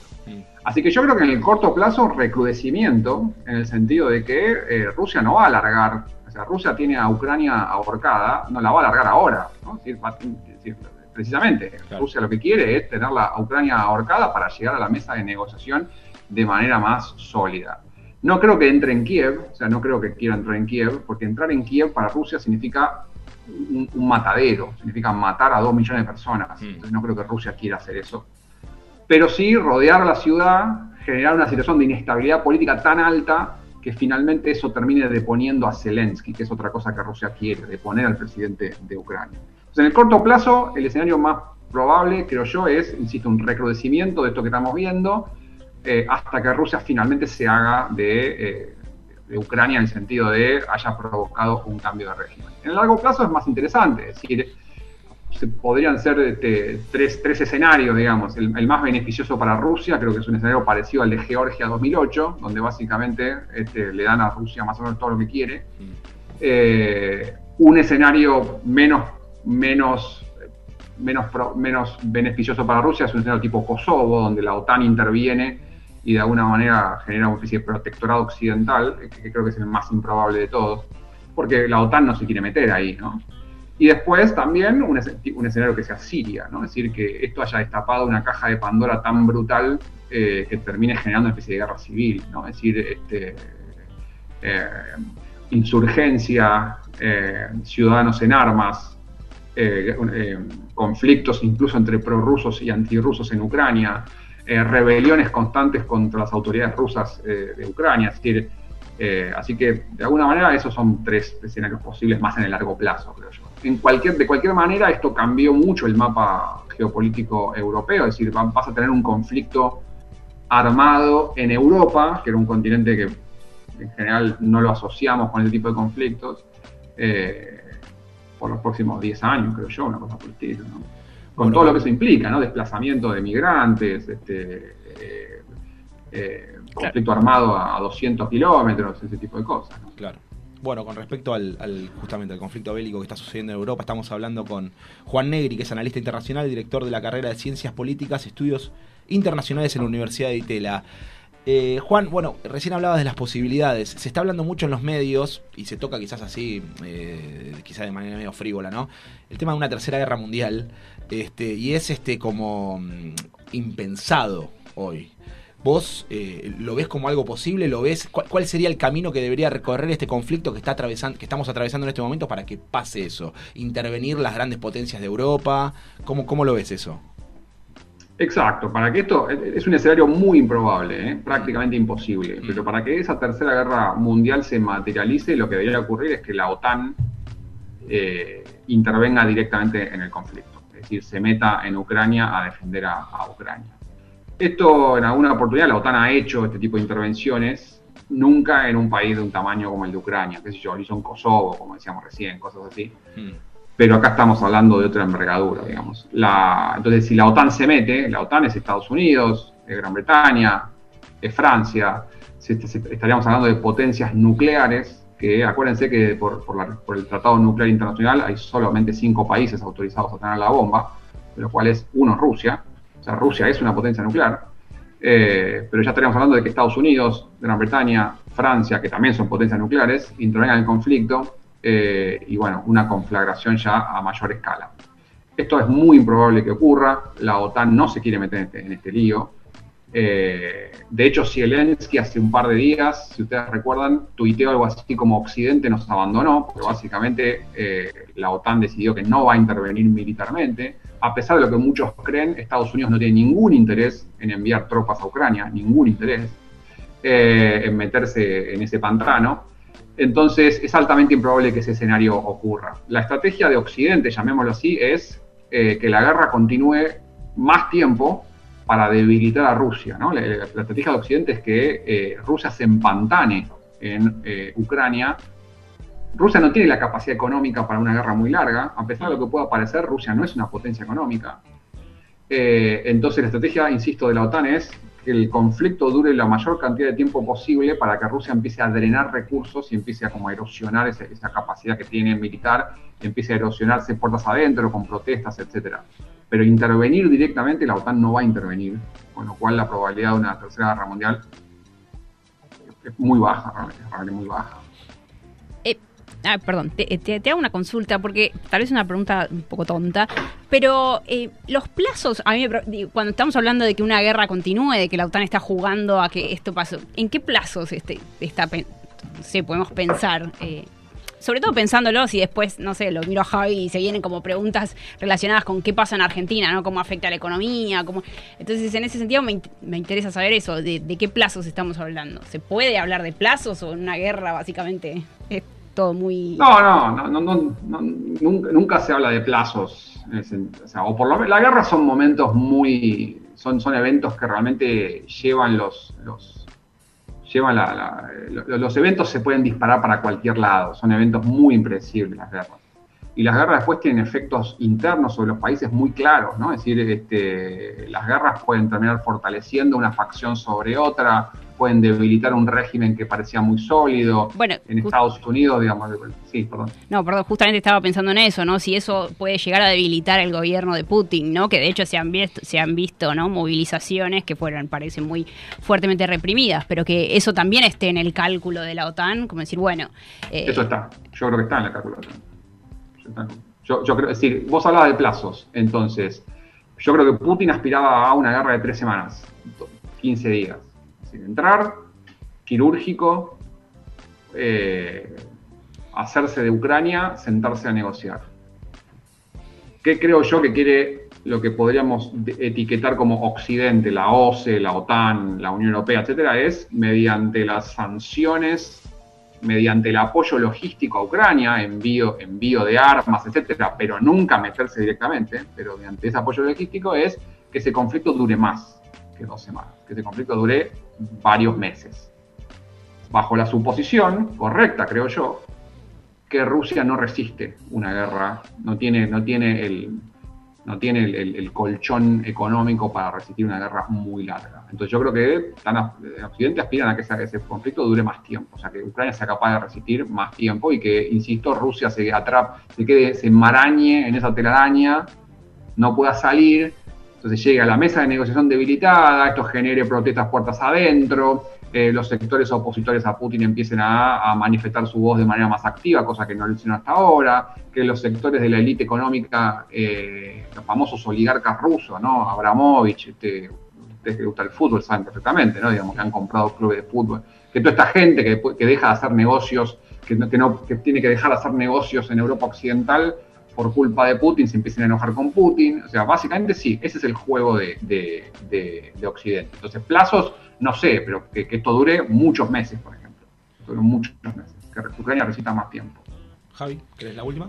Mm, Bueno, yo te quería preguntar, Juan, eh, nosotros en comienzos del año 2020, si mal no recuerdo, previo a la pandemia, eh, veíamos en- a nivel internacional un conflicto respecto de los precios del, del petróleo.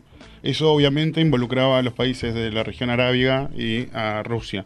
Bueno, se dio la pandemia, dos años, azotando a todo el mundo prácticamente.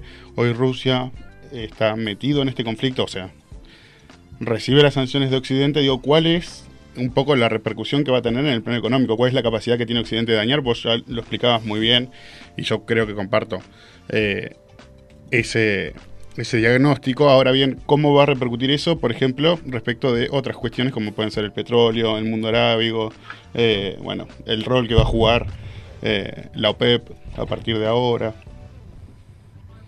Bueno, eh, obviamente la- las guerras tienen un efecto inmediato sobre el territorio casi más cercano que, al, que, al están ocurriendo. Eh, va a haber desplazamiento de migrantes, este, desestabilizaciones en los países de Europa del Este por la cantidad de, ucranianos que escapan, etcétera. Esa parte no, la vamos a experimentar. Pero obviamente la guerra genera disrupciones muy importantes en el comercio mundial, en el precio relativo de algunos productos, eh, muchas veces inflación, ese tipo de cosas.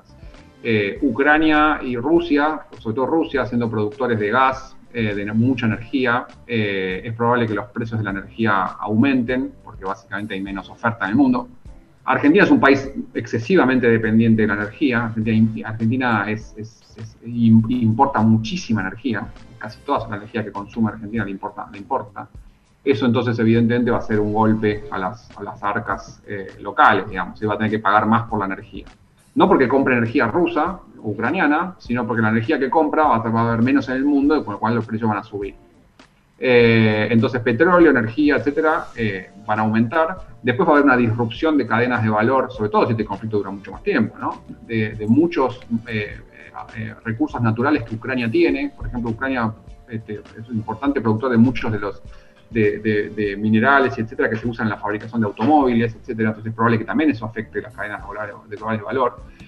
Pero a la vez, digo, tam- y también, eh, insisto, ¿no? las guerras son muy impredecibles. Yo no estoy diciendo que esto vaya a pasar, pero son, son, esto puede salir disparado para cualquier lado. Pero, por ejemplo, Ucrania es un muy gran productor de productos primarios, eh, cereales, etcétera. Eh, eh, es, es- es casi como la canasta de, de Europa occidental. Si ustedes se fijan, ah, estaban, habiendo unos números hace poco, ¿no? Es decir, no sé, como el porcentaje de los mariscos que se comen en España, que vienen de Ucrania, etcétera, un montón de cosas así. Entonces, eh, la escasez de materias primas, por otro lado, podría hacer que el precio de las materias primas eh, aumente también, obviamente. Y ahí Argentina, de alguna manera, conseguir algún mercado adicional, que, que el precio de las cosas que vende aumente.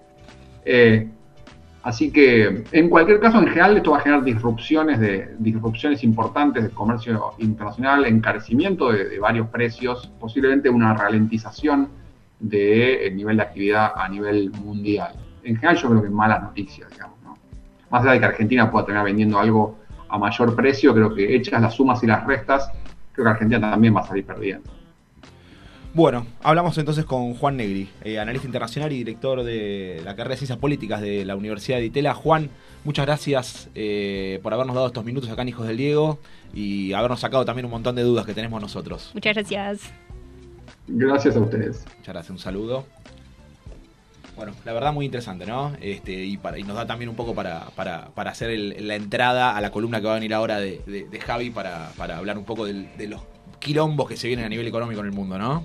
Así es, sí, en el mundo, en Argentina. en Pero bueno, lados. ahora vamos a darle un toque de, de piedad a este momento y vamos a poner un poquito de. Coldplay. Dale.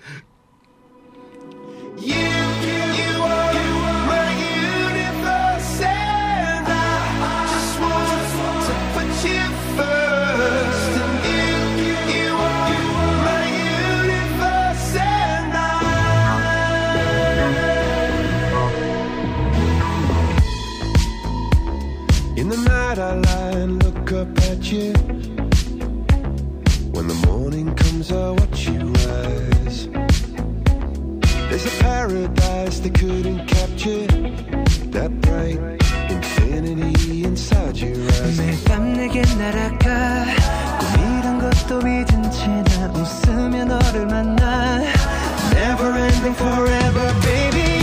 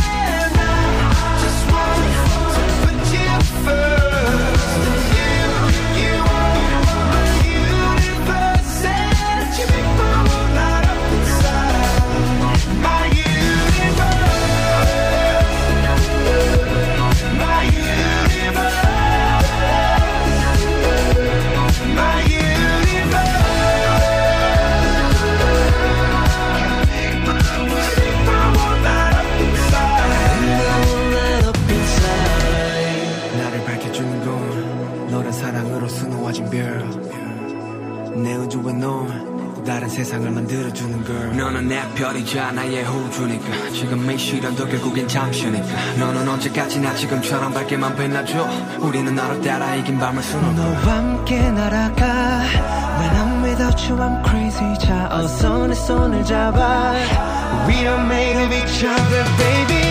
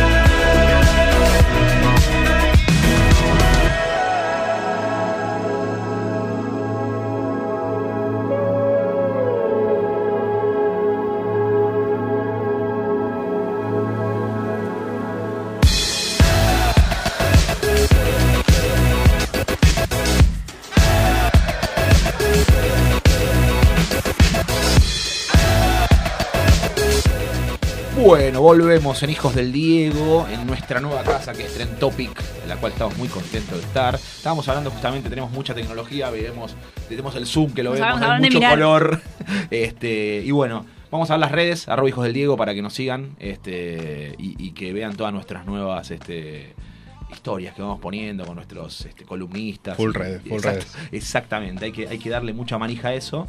Y bueno, eh, lo tenemos al señor Javi, vamos a presentar su columna de economía, nuestro economista, de Hijos del Diego. Tengo la mesa con Ana también, así que yo me voy a sentir en este momento un aprendiz de ustedes, me voy a poner en un costado y voy a dejar que ustedes discutan este, en este éxtasis económico político que vamos a generar. ¿Les No, parece? te vamos a sumar, te vamos a sumar. Muy bien. Por supuesto que sí. Eh, Bueno, ¿qué- bueno, qué- venimos. Qué, qué bolonqui que se armó, ¿no? Qué bolón. Sí, sí, sí. ¿Por sí. dónde querés empezar, Javi? No sé. Eh, no sabemos por dónde empezar. En realidad la, cu- la cuestión está compleja, digo, se, se ve, se vive y ahí es donde yo digo, ustedes me escucharon varias veces, eh, lo voy a repetir una vez más en esta nueva casa, que eh, esto es lo que tiene que hablar la gente, digo, la economía es eso, es lo que habla la gente en, en el súper, en la calle, en el subte, con dos amigos. todos tenemos Entonces- exacto, hablar y preguntar. ¿no? Exactamente. E incluso todas esas miradas, por más que no tengan por ahí algún sustento desde lo teórico técnico más, más fuerte, más sólido, siguen siendo válidas. Porque es lo que le pasa a alguien en la economía. No, y además que- es lo que en Argentina está un poco comprobado, que el bolsillo termina siendo un factor del voto, o sea, definitivo. El que no sabe nada, puede no saber nada, pero en una democracia Sí, los sí, votos sí, son sí, los sí. que... eh, y, y el bolsillo es una parte súper importante del voto. Sí, y de hecho yo me, me voy a colar un poquito en, en la charla que ustedes tenían hace un ratito respecto de esta colecta que hizo Santi Maratea. Exacto. Digo, bueno, eh, a- hay un poco Chan, esto chan. que, A que- mí me- que decía Anne respecto de, bueno, la gente confía, es, es algo que viene como pulcro, muy limpio, pero si pensamos, eh, en definitiva no deja de ser eh, un gasto que debe afrontar un Estado y que tranquilamente lo podría, digo, cuán solidarios somos los argentinos y cuán sumisos como para no exigirle al gobierno que el erario público, es decir, todo lo que nosotros ponemos en una caja a partir de nuestros impuestos, sea lo que solvente este tipo de políticas que son necesarias, evidentemente, porque la ciudadanía las pide. Bueno, algo que, que Claro. hizo Santi Maratea, que yo, yo estuve analizando porque a mí me quema la cabeza, porque la,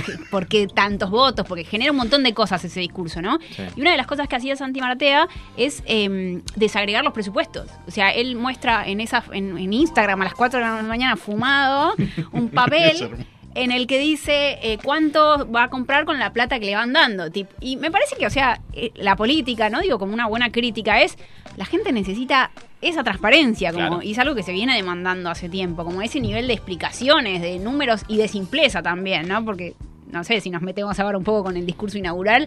eh, bueno, duró dos, dos, digo, yo acá traje si quieren después un, como un breve resumen, ¿no? Sí. Para yo lo escuché, yo digo, trabajo del tema y aún así me cuesta sentar, eh, lo pongo de fondo el discurso, son dos horas y media, o dos horas, Yo lo una hora escuché a y las media. 8 de la noche después de haber vuelto de hacer cerámica, o sea que mi cabeza estaba en otro lado.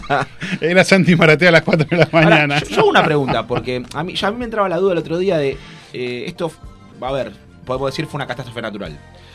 A ver, puede haber sido forzado o no, pero es una catástrofe natural. Al momento de que se apruebe un presupuesto de un país, estas cosas, ¿cómo son tomadas? A ver, porque en Argentina tiene una reserva para decir, mira, me pasó esto, yo tengo que dedicarle ciertos fondos Bueno, a... la- la- las finanzas públicas juegan, a- o sea, juegan no, se estudian para eso. Casualmente eh, es la parte de la economía en donde se, se estudia la distribución que tienen los ingresos y los egresos del Estado. El Estado en todos sus niveles.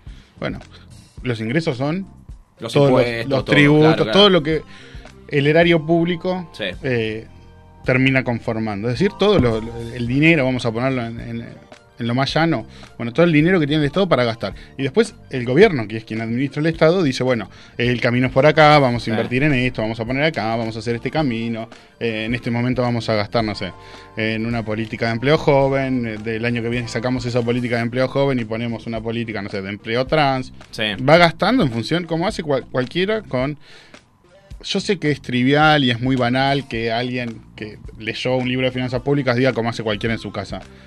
Pero es lo más parecido a lo que hace cualquiera en su casa. O sea, por más que suene así de, Sí. de banal. Digo, uno tiene un montón de necesidades y las termina. eh, Claro, con la diferencia de que uno, está resolviendo cosas para 40 millones No, de personas. en- Claro. con lo que vos preguntabas, decía, bueno, el Estado tiene, yo supongo, ahora lo podemos hablar más, eh, que sí, pero por otro lado, en realidad, en cuestiones eh, ambientales, digamos, es, es una materia que el Estado no tiene para nada previsión. Digo, el, el Ministerio es una... ¿no? Digo, si uno quiere hacer críticas a Cabandier, que seguro las tiene, no, no me voy a poner a defender a Pero si hay un ministerio, un ministerio que no tiene recursos, seguramente, no tiene presupuesto, que eso también refleja, ¿no? El- la, no sé, la importancia que los es que, gobiernos. en realidad, dan. claro, le- lo que se suele decir eh, es que el- la fortaleza del gobierno no está en si el ministerio. Mucho es, es- estoy en algún Sí. punto reforzando el discurso del macrismo, pero bueno, ¿qué decían? No, no importa si salud es ministerio o es secretaría, lo importante es cuánta guita Sí. le vamos a poner. Un poco de algo de cierto tiene ese discurso. Ministerio de Género, Ministerio de Ambiente, Ministerio de Trabajo. Sí. Digo, hoy por hoy son estructuras que sinceramente estamos viendo como que la sociedad demanda más, más allá de Son- si son- somos muy exigentes o no. Yo Perdón, creo que no. Eh, Te estoy interrumpiendo, pero básicamente también son como cuestiones nuevas, ¿no? O sea, no solo, digo, para ponerlo en un ámbito, en un contexto Mm. más amplio, no es que Argentina, qué mal, no tenemos políticas verdes. Uno podría criticar que no las tenemos. Pero bueno, en un contexto más amplio, la verdad que los gobiernos de todo el mundo tampoco están. pre- En Europa, sobre todo Europa, tal vez en los no países nórdicos, sí, están también tienen su colateral de por qué son tan cada vez más interesados en, en estas porque pueden, ¿no? También, Eh, pero sí, definitivamente la sociedad está reclamando cada vez más. eh, Sí, y las cosas que se hacen tampoco son visibles. Argentina tomó una postura respecto de la negociación de la deuda en, Sí. el- en el- en la esfera internacional, ¿sí? En el G20, donde solicitaba en una especie, vamos a ponerlo bien, bien llano de nuevo, eh, de intercambio entre, bueno, si yo voy a hacer gastos en pos de reducir el impacto ambiental de, no sé, determinado tipo de industria, bueno, lo canjeo, si se quiere, por parte de la deuda que yo tengo con organismos multilaterales. Entonces, esa es una postura eh, o un- una vía, un camino para dar. Obviamente el mundo no está preparado para eso, pero digo, hay que seguir sosteniéndolo. Hay que ir cada asamblea de la ONU a decir que ese es el camino. ¿Cuán bueno sería que los países que se vienen sumidos en la deuda por lo que sea intenten paliar ese, esa deuda que tienen con política en favor del cambio climático? Claro. Digo, fantástico. Y, Así a- que y no, y me queda una duda, bueno, porque justo nos metimos, ahora no sé por qué nos metimos en el tema también de, lo, de, la, de la colecta, ¿no? Y de, y de los incendios en corrientes, pero me ponía a pensar, eh, siendo un país federal, Argentina, eh, y, con esta grieta de, bueno, si el gobernador es gobernador del PRO o es gobernador del gobierno, ¿hasta dónde va en un país donde las provincias también deciden por sí mismas? ¿Hasta dónde va el poder del gobierno donde dice, no, mira, a ver, yo hice esto y fui, voy hasta ahí, ahora hay un tema que tiene el presupuesto de corrientes? ¿Hasta dónde se avanza con eso? ¿Cómo, cómo, cómo empujan? Eh, a ver, si, si ponerle que, no sé, esto hubiese pasado en una provincia, Córdoba, por ejemplo, que es una provincia ultra, este, o sea, contra del, del Ultra gobierno. Córdoba. Ultra, ultra Córdoba. Decir Ultra Córdoba. El gobierno podría decir, ah, bueno, a ver, arréglense, muchachos. O sea, eh, Bueno, el costo es el costo político de Claro. eso es altísimo. por ¿no? eso, En no sé hasta dónde vas. No, digo, va, no, Dale, miro- dale, vos dale. metete, Javi, Dale. vos, Dale. vos interrumpime también. Eh, tiene como dos patas, ¿no? Una pata más estructural, que es bueno, cómo funciona el federalismo argentino, que en cuestiones económicas es súper complejo. Sí. Eh, y por otro lado, ti- digo que las provincias tienen sus propios presupuestos, pero también son acotados, ¿no? Algunos Claro. son las corrientes. Sí, sí, sí. Si quieren, eh, para ediciones futuras, charlamos la cuestión del federalismo federalismo, fiscal. sí. Amo. la- es como. Me lo, hago, decís- me lo hago un quilombo, no sé por qué. No, no, no. Nosotros tenemos un sistema, eh, bueno, se llama así, federalismo fiscal, un sistema de administración de tributos en el territorio de tres niveles: municipal, subnacional, que serían las provincias, y nacional. Sí. Es súper complejo porque además en todo esto juega la ley de coparticipación, que es una ley que se sancionó en la década de los 90 y que desde entonces no se puede cambiar porque requiere de el Una acuerdo de todas las provincias Excelente. que la componen. Por lo tanto, estamos atados a la deuda, el- la pesada herencia del menemato Pero por muchos años más. No, y lo que quería agregar, además de como esa pata económica, es el como la lo que llamamos nosotros sea, el control social. O sea, si el, si el conflicto escala a determinada manera, y es probable que siendo el presidente, aunque no tenga, aunque supuestamente y en los papeles no tenga responsabilidades, van a caer las responsabilidades. O sea, Claro. eh, entonces más te vale Sí, prevenir. el costo que- político puede ser Claro, sí, sí, terrible. sí. Bueno, nos metemos un Nos poco metemos un poco en- entonces en en, la el- columna. en la apertura de, de sesiones que tuvo este, esta semana eh, la Asamblea Legislativa. Bueno, después Anita nos va a contar un poco más los, los detalles de, de lo que preparó Alberto. Si es que lo preparó Alberto, porque yo ya lo pongo en duda. Yo me puedo Ay, me meter más en la parte de Cristina diciéndole, ahora viene el minuto de silencio. Yo, Esa me- como yo estaba tomando medio- mate y después lo leí una- fue escrito, medio orden. me lo perdí. Pero dijo que ahora decía el minuto de silencio. Bueno, yo, yo les digo la verdad, yo soy muy fanático de cualquier sesión legislativa de cualquier lugar. Y solía mirar en alguna época eh, las sesiones de la legislatura de Cava, por más que yo sea de Buenos Aires. Y escuché muchas frases repetidas de discursos que en algún momento había dado Cerruti cuando era legisladora. Ah, vos decís que En la ciudad hubo- de Buenos Aires. la comunicación, No dijo, sé, correte que me para mí ocupo la yo. Para mí la por el desconocimiento. dijo- ¿Quién, ¿Quién es el que le escribe el discurso a.? Supuestamente como en su momento se sabía en la época de Menem que era. Decían que era Claro. Belis el que iba a preparar. Belis sigue haciendo eso. Belis se lo escribe a varios presidentes. No, por no. lo menos creo que a Menem se lo ha escrito.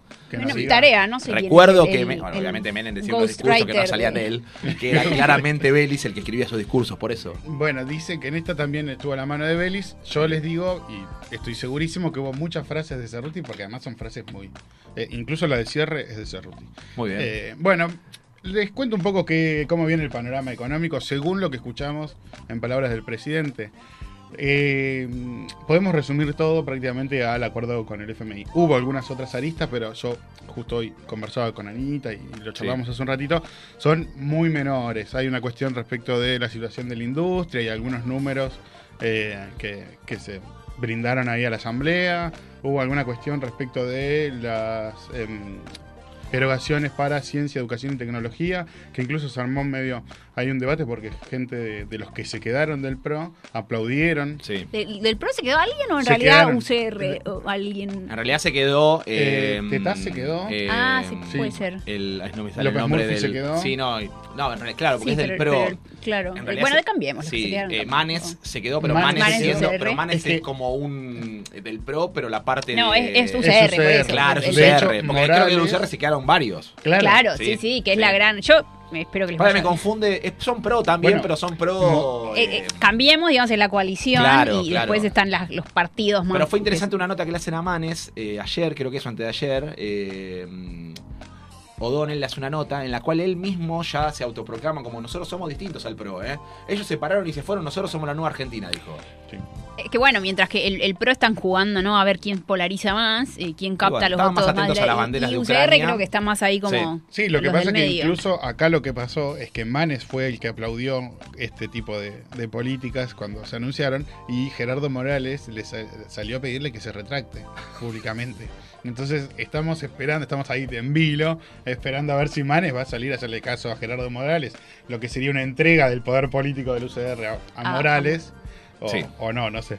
Bueno, la cuestión es que eh, sacando esa- esas cuestiones menores respecto de cómo va a gastar la Argentina eh, este año el, el dinero público, eh, la, la cuestión económica se, se basó principalmente en el acuerdo con el Fondo Monetario, que nosotros sabíamos por diferentes trascendidos que venía muy caldeada la, la cosa, sabemos que ya hubo diputados eh, y senadores. Bueno, primero en realidad diputados que eh, dijeron que no lo iban a votar, que no lo iban a acompañar. Hay una, una facción interna de lo que sería el Frente de Todos, que hoy ya no es Frente de Todos, pero sí es kirchnerismo que está pegándole muy duro al gobierno con esta cuestión. Lo que era, lo que estaba por debajo de máximo, digamos.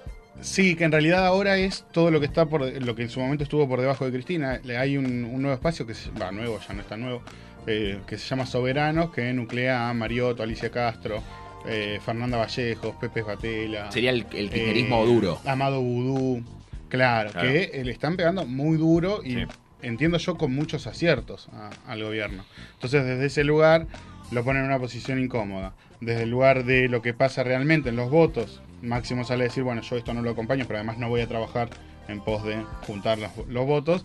Y encima sale Mayans, que todos sabemos que es el vocero de Cristina en el Senado, a decir, muchachos, a mí hasta que no me traigan los papeles bien claritos, yo esto no lo acompaño.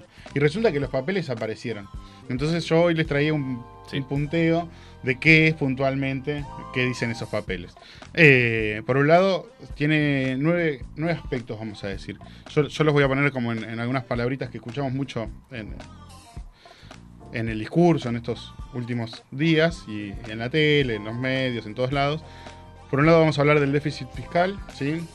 El, el planteo del Fondo Monetario es el mismo, bueno, y nosotros sabemos que es así, Argentina gasta más de lo que recauda, que es un poco la pasada de factura que le hizo Cristina a Guzmán después de que se perdieron las pasos. Sí. Nene, Estamos ahorrando tenemos que ganar, Claro. salí a gastar. Gastemos. Me importa poco cuánto, ¿Cómo? cuánto eh, tenemos. Sí. Bueno, entonces lo que se propone es una meta de equilibrio fiscal. Significa que Argentina va a, jun- va a recaudar y va a gastar lo mismo para el año 2025, lo cual ya coloca todo esto después de las próximas elecciones. Lo que eh, estimo yo debe haber sido un suspiro para Cristina, porque no va a tener de nuevo esta, esta disputa, pero que de todos modos sigue siendo una propuesta de, eh, de crecimiento del déficit fiscal para este año en 1,6 si no me equivoco, y para el año próximo, perdón, este año de 2,5 y el año próximo 1,6, lo cual sigue siendo una reducción, ¿sí? En un contexto que está mm, sinceramente muy duro, muy hostil, digo. Eh, la realidad es que los sectores medios, medios bajos están muy abajo, no es que están en el medio. Entonces, eh, nada, en ese contexto, Argentina va a ir con una política de déficit fiscal, según lo planteó Martín Guzmán, según recomienda el fondo Mm. y según van a votar los legisladores en los próximos días, antes del 26 de marzo. Por otro lado, emisión monetaria, bueno, que el fondo, política ortodoxa, muchachos, stop a la maquinita, esperen un poco, basta de que el Tesoro Nacional siga financiando el gasto que ustedes están haciendo por demás, empiecen a gastar mejor. Sí, claro. Entonces, Y aparte el tema de la inflación, lo, lo que genera. Porque debe ser un tema también que le da vuelta al Fondo Monetario ese, ¿no? Sí, Claro. este, tenemos eh, uno de los, de los puntos estos que yo les, les iba a plantear es, bueno, sí, ¿qué pasa con la inflación? Que está claramente ligado a la cuestión de la maquinita, pero que desde el gobierno están muy parados más que nunca en el discurso de es un problema multicausal y lo repiten como Bueno, es un lo que dijo, sí, el- en, en el discurso inaugural una y otra vez. Es- pero bueno, no, no quiero interrumpir. No, tengo dale, dale, problema- dale, mi- dale, mis sí. preguntas como, eh, ¿es problema multicausal o no? Digo, eh, y otra pregunta que vos decías, bueno, eh, que el Fondo Monetario le dice al gobierno, ¿no? Como empiecen a gastar mejor. Yo creo que eso está en el discurso del gobierno. Empecemos a gastar mejor. Y, es- y está, o por lo menos te lo pregunto, ¿cómo lo ves? En em, la economía eh, social, no sé si es el término que Sí, que- economía eh, la la- sí, las economías sociales, ¿no? Esta, la cuestión informal, ¿no? Alberto le dedicó como una parte de decir, bueno, necesitamos, y, y en ciertos discursos, por lo menos en Twitter, ¿no? Y en cierta intelectualidad, empieza a circular esta idea de los planes sociales o, o de la cantidad de gasto que se da en planes sociales, transformarlos en algo que eh, sea más productivo, no sé si es el término, pero eh, es, sí, bueno, más... Sí, sí. no, no es No en términos de productividad. Sí, en, en términos de mm, que, que eso Eficiente. retorne deficiente, exacto. De eficiencia, Exacto. parece Eh, Hay, hay una realidad. El gobierno eh, planteó en el discurso, es decir, Alberto planteó en el discurso y lo primero que se hizo después, no sé si ustedes estaban mirando la transmisión oficial, la de Casa Rosada, automáticamente al primer ministro que se entrevista, ¿vieron cuál- quién era? Juanchi Zabaleta. El ministro de Desarrollo, que es quien tiene a su, a- bajo su mando la cuestión de los planes sociales y No, y que tiene uno de los presupuestos más importantes. ¿no? Claro, sí, sí, sí, y de las áreas más delicadas, digo. Eh, entonces, bueno, le entrevistan a Y de las más atacadas también. Claro. Claro. Exacto, Claro. pero es que discursivamente también, eh, digamos, llegamos a un punto en el que es muy fácil esa crítica y que, que- que es una crítica que, si se quiere, es un, no sé si triunfo, porque es, es complicado ponerle un triunfo, pero es algo que la oposición ha sabido, aunque no lo resolvieron, digo, porque si alguien que no bajó el, def- el, el gasto social es Macri, sin embargo, sigue teniendo como su caballito de batalla, ¿no? Y sigue estando en el discurso Tiene que ver más de- con la representación de, de- de su electorado. pero digo, eso empezó a, a- a hacer mella, ¿no? En, en- en ciertos sectores, sobre todo del gobierno, y pero desde todos lados, ¿no? Porque, porque creo que desde las economías populares también están exigiendo aunque sea un cambio en cómo se invierte esa plata. Sí, lo que pasa es que hay para, para eh, meternos en ese, Sí. en, en- en ese terreno, nosotros tenemos que tener claro algunas cuestiones. No sé, el gobierno no le, nosotros tuvimos eh, el fin del año pasado en la entrevista con los productores y Sí. los trabajadores de, de la tierra, la Unión de Trabajadores de la Tierra. El gobierno no está dispuesto a dar esa pelea. Bueno, si el gobierno no está dispuesto a dar esa pelea, no me vengan a hablar a mí de sectores de la economía social que producen en función de... No, no, no, no, muchachos, no es por ahí.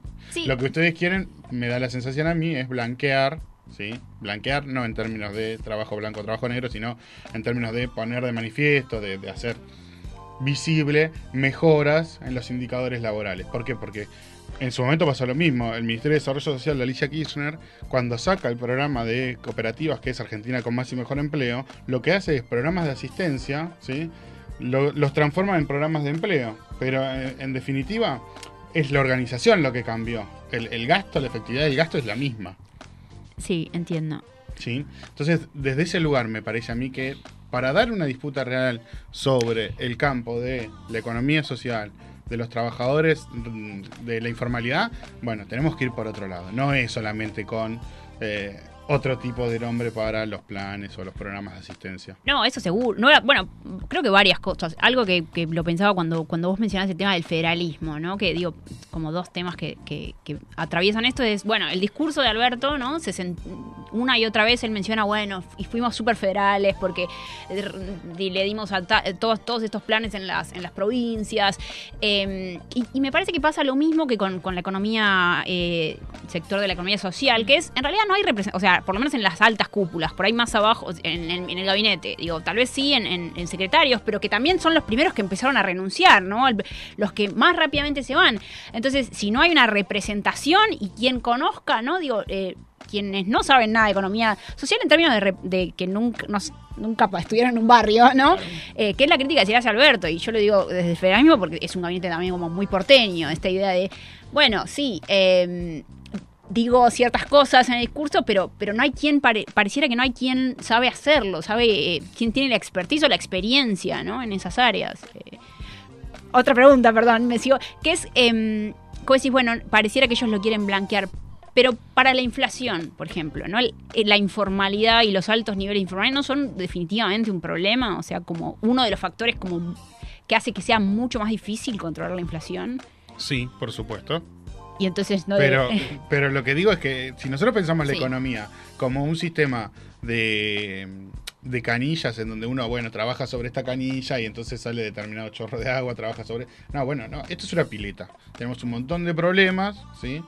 Y tenemos que atacar todos juntos, porque todos los problemas están interrelacionados. ¿La informalidad es un problema? Sí, por supuesto que es un problema. ¿Los salarios son un problema? Sí, claro que es un problema. ¿La inflación es un... Sí, por supuesto. El desequilibrio estructural, la matriz productiva súper, súper, súper tendiente a eh, lo monoproductivo, es decir, un, un solo sector. Bueno, sí, son un montón de problemas. Todos hacen a la, a- es decir, al diagnóstico y todos también hacen a la solución. Yo no puedo estar pensando en otro tipo de estructura productiva un poco más equilibrada, es decir, con más intercambio entre los sectores, si eh, tengo estos niveles de informalidad. Le- la otra vez discutíamos con, con un amigo economista que nos juntamos a veces a, a esto, a, a hablar de ñoñadas, y decíamos, bueno, Yo voy a jugar a la pelota. pone- siento. y yo estábamos ahí eh, compartiendo la charla y decíamos, bueno, pero mira estos números. Y teníamos los números de el trabajo eh, del empleo público por provincia en relación al federalismo. Sí. Los números de el empleo informal y los números de los planes de asistencia. A todo eso ponele de contra, de- como contrapartida el empleo formal registrado en el sector privado. Ni siquiera te digo el empleo formal registrado en el sector público, es decir, no los que trabajan en el sector público monotributista, sino los... em- No, no, no, en el sector privado, o sea, una porción mucho más chica. Es imposible que si Argentina no crece desde el sector privado, y esto no significa que vamos a hacer bandera de No, no, pero- las pobres pero- empresas. y- no, no, no, no. Sacando, dejando de lado esos discursos, no estamos hablando de liberalizar la economía. Al contrario, estamos hablando de más Estado, pero mejor Estado. Entonces, desde ese lugar, digo, bueno, tenemos que ir con una política un poco más seria para el sector privado. La realidad es que, por lo que estamos planteando, lo que estamos escuchando, no va a pasar por ahí.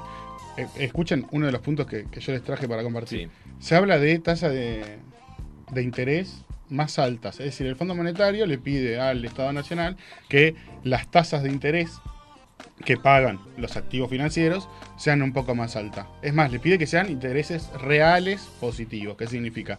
Que vayan por encima de la inflación, porque si no te conviene Gastar. para ponerlo claro, para ponerlo en llano. Es el, es, es el valor del dinero en el tiempo presente y en el tiempo futuro. ¿Qué me conviene? ¿Gasto hoy o gasto mañana? Y para gastar mañana me conviene ponerlo en un plazo fijo que me dé más intereses que la inflación que me va a comer ese dinero todo ese tiempo. Eso sería, eh, poniéndolo bien, bien tranquilo, bien simple, que le está pidiendo el Fondo Monetario al, al Al gobierno. gobierno. Que los que tienen activos y los quieren poner en activos financieros, es decir, los que tienen dinero y quieren poner en activos financieros tengan una tasa un poco más fuerte. Bueno, eso significa que es dinero que va a estar parado, parado, ¿sí? va a de salir del sistema, va a entrar en el sistema financiero, no es que va a salir del sistema porque se va a fugar o nada de eso, sino que no va a estar puesto al servicio de la industria. No es que yo que pensaba poner, tenía un comercio, emprendimiento ¿no? y quiero Sí, sí, comprar una maquinita para ver si puedo, no va a ir ahí porque me conviene poner el plazo fijo. Entonces, desde ese lugar, pareciera que todas Claro, las medidas que no se ser- van a tomar... Al no ser plata que circula, también es un problema para el gobierno. Sí, sí. Va, va a ser un problema para el gobierno, creo yo. Claro, claro. ¿Qué? Pues no quiero que te quede nada afuera. ¿Qué, Tenemos ¿qué dos o tres- tenés? Eh, Sí, eh, cositas más. dale. Para seguir sumando, pareciera que yo le vengo a tirar toda la Sí, pálida está- junta. está muy bueno, Salimos abrimos. de Rusia, hablamos un poquito de economía, que venga la bomba acá. Así salió hijo del Diego. Primer programa del año. ¿eh? Bueno, dos cositas más. Por un lado, el gobierno va a asumir, va a seguir, en realidad, va a continuar la política de Crowley Peg, que es esta devaluación administrada diaria que tiene eh, el gobierno, porque uno de los objetivos que le pone el fondo es que eh, el tipo de cambio, el oficial y el ilegal, eh, de la brecha cambiaria que existe entre esos dos tipos de cambio, sea un poco más chica. Por lo tanto, están asumiendo que van a devaluar al ritmo que se propongan, pero que van a devaluar. ¿Sí? No sé si van a poder sostenerlo como lo proponen, porque hay que ir viendo cómo se desarrolla la cuestión internacional, hay que ir Sí. viendo el precio de nuestros commodities, hay que ir viendo un montón de cuestiones, hay que ir viendo incluso si se aprueba este bendito proyecto o no. Pero eh, la propuesta es seguir devaluando de a poquito, pero seguir devaluando. Dicen que duele menos. Y eh, por otro lado, eh, la cuestión de las reservas, ¿sí? El, que esto es lo que tiene por ahí un poco más interesante, es que el Fondo Monetario le pide al gobierno nacional que acumule reservas por 5 mil millones de dólares, al menos, y para eso, obviamente, va a financiar cada uno de los vencimientos que tiene que afrontar la Argentina con el propio Fondo Monetario. ¿Qué es lo que le están eh, re- reclamando al gobierno, si se quiere, sectores un poco más eh, duros respecto a este tema, en donde les dicen, muchachos, eh, eh, ustedes lo que están haciendo es tomar más deuda para pagar la deuda. Es más, Claro. toman la misma deuda para pagar la deuda. ¿Qué incluye esto? Que el, gobier- que el gobierno va a recibir los desembolsos del Fondo Monetario para poder pagar cada uno de los vencimientos 22, 22, perdón, 2022, 2024, todo lo que está en el medio, que es el plazo de gracia sería que le da el Fondo Monetario, sí y solo sí va pasando cada una de las auditorías que el propio Fondo Monetario va a hacer de manera trimestral. Obvio. Y acá es donde eh, algunos sostenemos y pensamos que es donde el gobierno entregó en realidad un poco eh, el, el- el timón. Dijo, este barco no es mío, lo va a conducir otro, que vengan los muchachos porque únicamente le queda esa salida. Claro. Entonces empieza a haber una administración cogestionada del, del gobierno, entre la fuerza del Frente de Todos y el Fondo Monetario. Uh, qué duro. Hemos terminado la columna del señor Javier Fornales. Eh, ¿Me puedes traer buenas noticias para la semana que viene? O Vamos. en, en la parte económica. Claro, en la parte económica. ¿Podemos este, en algún momento.? No, lo que sí te voy a mandar para algún momento de tarea, no, A no te lo estoy pidiendo para la próxima semana, es el famoso Bitcoin. Que nos hables un poco. Ah. Me imagino que es un tema que te Ah. debe gustar en algún lugar. Tengo- porque la tengo economía cosas- tengo juega muy mucho. encontradas. Exactamente. me Tengo, imaginé. tengo, tengo cosas muy encontradas. Que en algún momento lo puedas traer porque es algo que, que hasta creo que podemos Para mí, jugar. yo les voy a decir lo siguiente para, para que dejemos las bases sentadas de acá Sí. a, a todo lo que venga por delante. La economía son bienes y servicios, ¿sí? Bienes y servicios. Cosas reales que resuelven necesidades. Que alguien me explique si el Bitcoin es un bien, un servicio, o crea algo, o hay No, algo ahí pero atrás. tengo así una eh, que volvíamos al tema de la inflación ¿no? y, y cuando vos hablabas de explicabas no lo eh, bueno la, la- la economía en Argentina y medio que en Argentina todos nos volvimos un poco financieros en el sentido de si no, No te sabes queda otra. no te queda otra todo el mundo vos, sabe tenés claro. un manguito y sabes Es que cómo sí, usarlo sí, y eso sí. digo me parece que es un digo, terreno fue como un, un, un salvaconducto en un momento el Bitcoin de Sí, algo que no sí, sabemos sí. si realmente claro que uno no entiende muy bien pero de- si Claro, te salva capaz es que en es momentos de un- Claro. crisis Pero es como un dios que no ¿Saben qué es sabemos lo si más existe? interesante del Bitcoin? Claro. Que no lo voy a poder desarrollar yo porque yo... No, Es pero que la lo- tecnología sí. del Bitcoin va a ser el futuro. Es no el Bitcoin. claro. La tecnología es Bueno, lo que por va a eso. sobrevivir. Pero ese día que, que lo hagamos, seguramente vamos a llamar a alguien para que nos Claro cuente que y, sí. no- y- y tenerte a vos ahí para, para hacer Para un ida y pinchar vuelta divertido. Fue palabra entonces del señor Javi Fornales. Vamos a, poner un temita de mm, eh, Nirvana, Lithium. Dale. Gracias.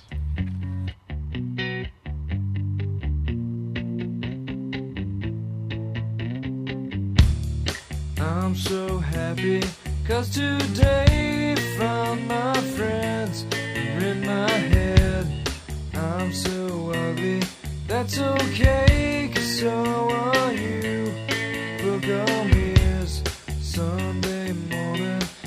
every day for all I care. I'm not scared, light my candles in our days cause I found God. I'm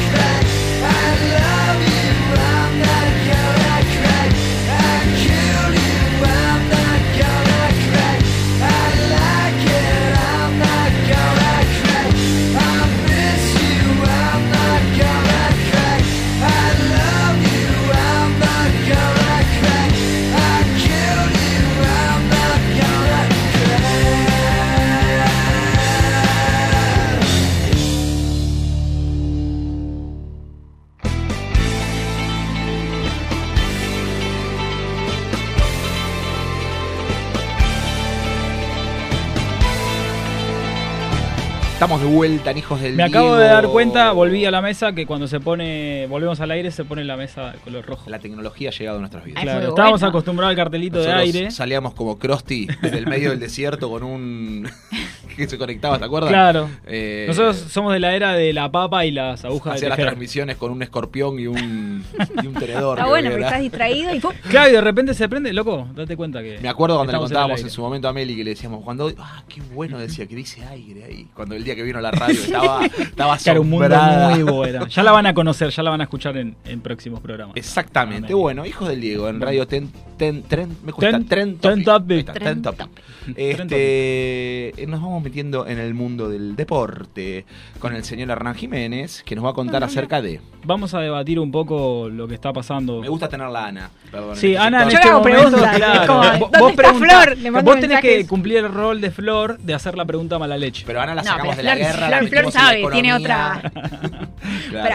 Hoy ahora soy juego futsal. Eh, ahora estoy más cerca del deporte. Bien. Muy bien. ¿Estás jugando en dónde? En Parque Chas. En Parque Chas. Muy Muy bien. Excelente. Donde inició Saviola.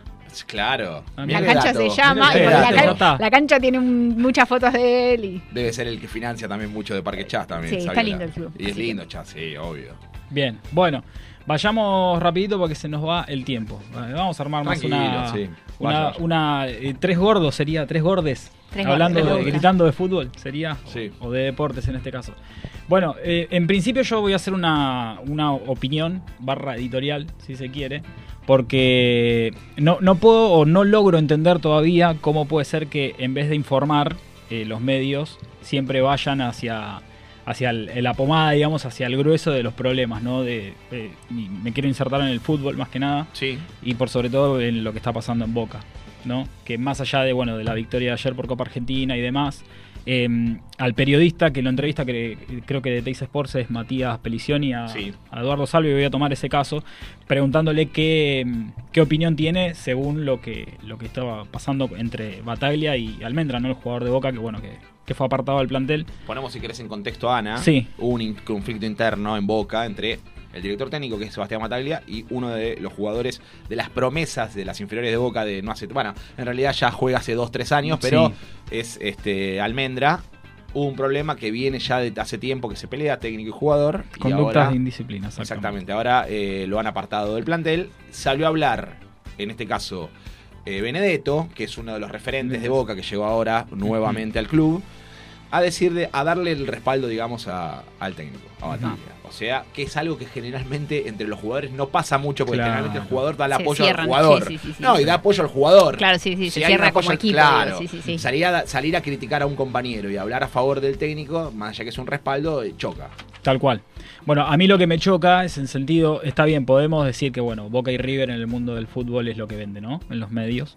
Pero me parece que a veces hacen más hincapié en, todos los, quilombos personales por ahí, eh, hablando en criollo de los jugadores o del plantel o del club, como quieran llamarlo, en vez de hacer eje en la información estricta, ¿no? En, en lo que pasa en lo deportivo, que son clubes, en este caso es el fútbol, eh, pero bueno, digo, esta cuestión de, de agarrar al jugador y preguntarle qué opina sobre el conflicto y bueno, el jugador decirle yo no me quiero meter en puteríos, en realidad no me meto en puteríos, yo me focalizo en lo deportivo directamente y volver a preguntar lo mismo.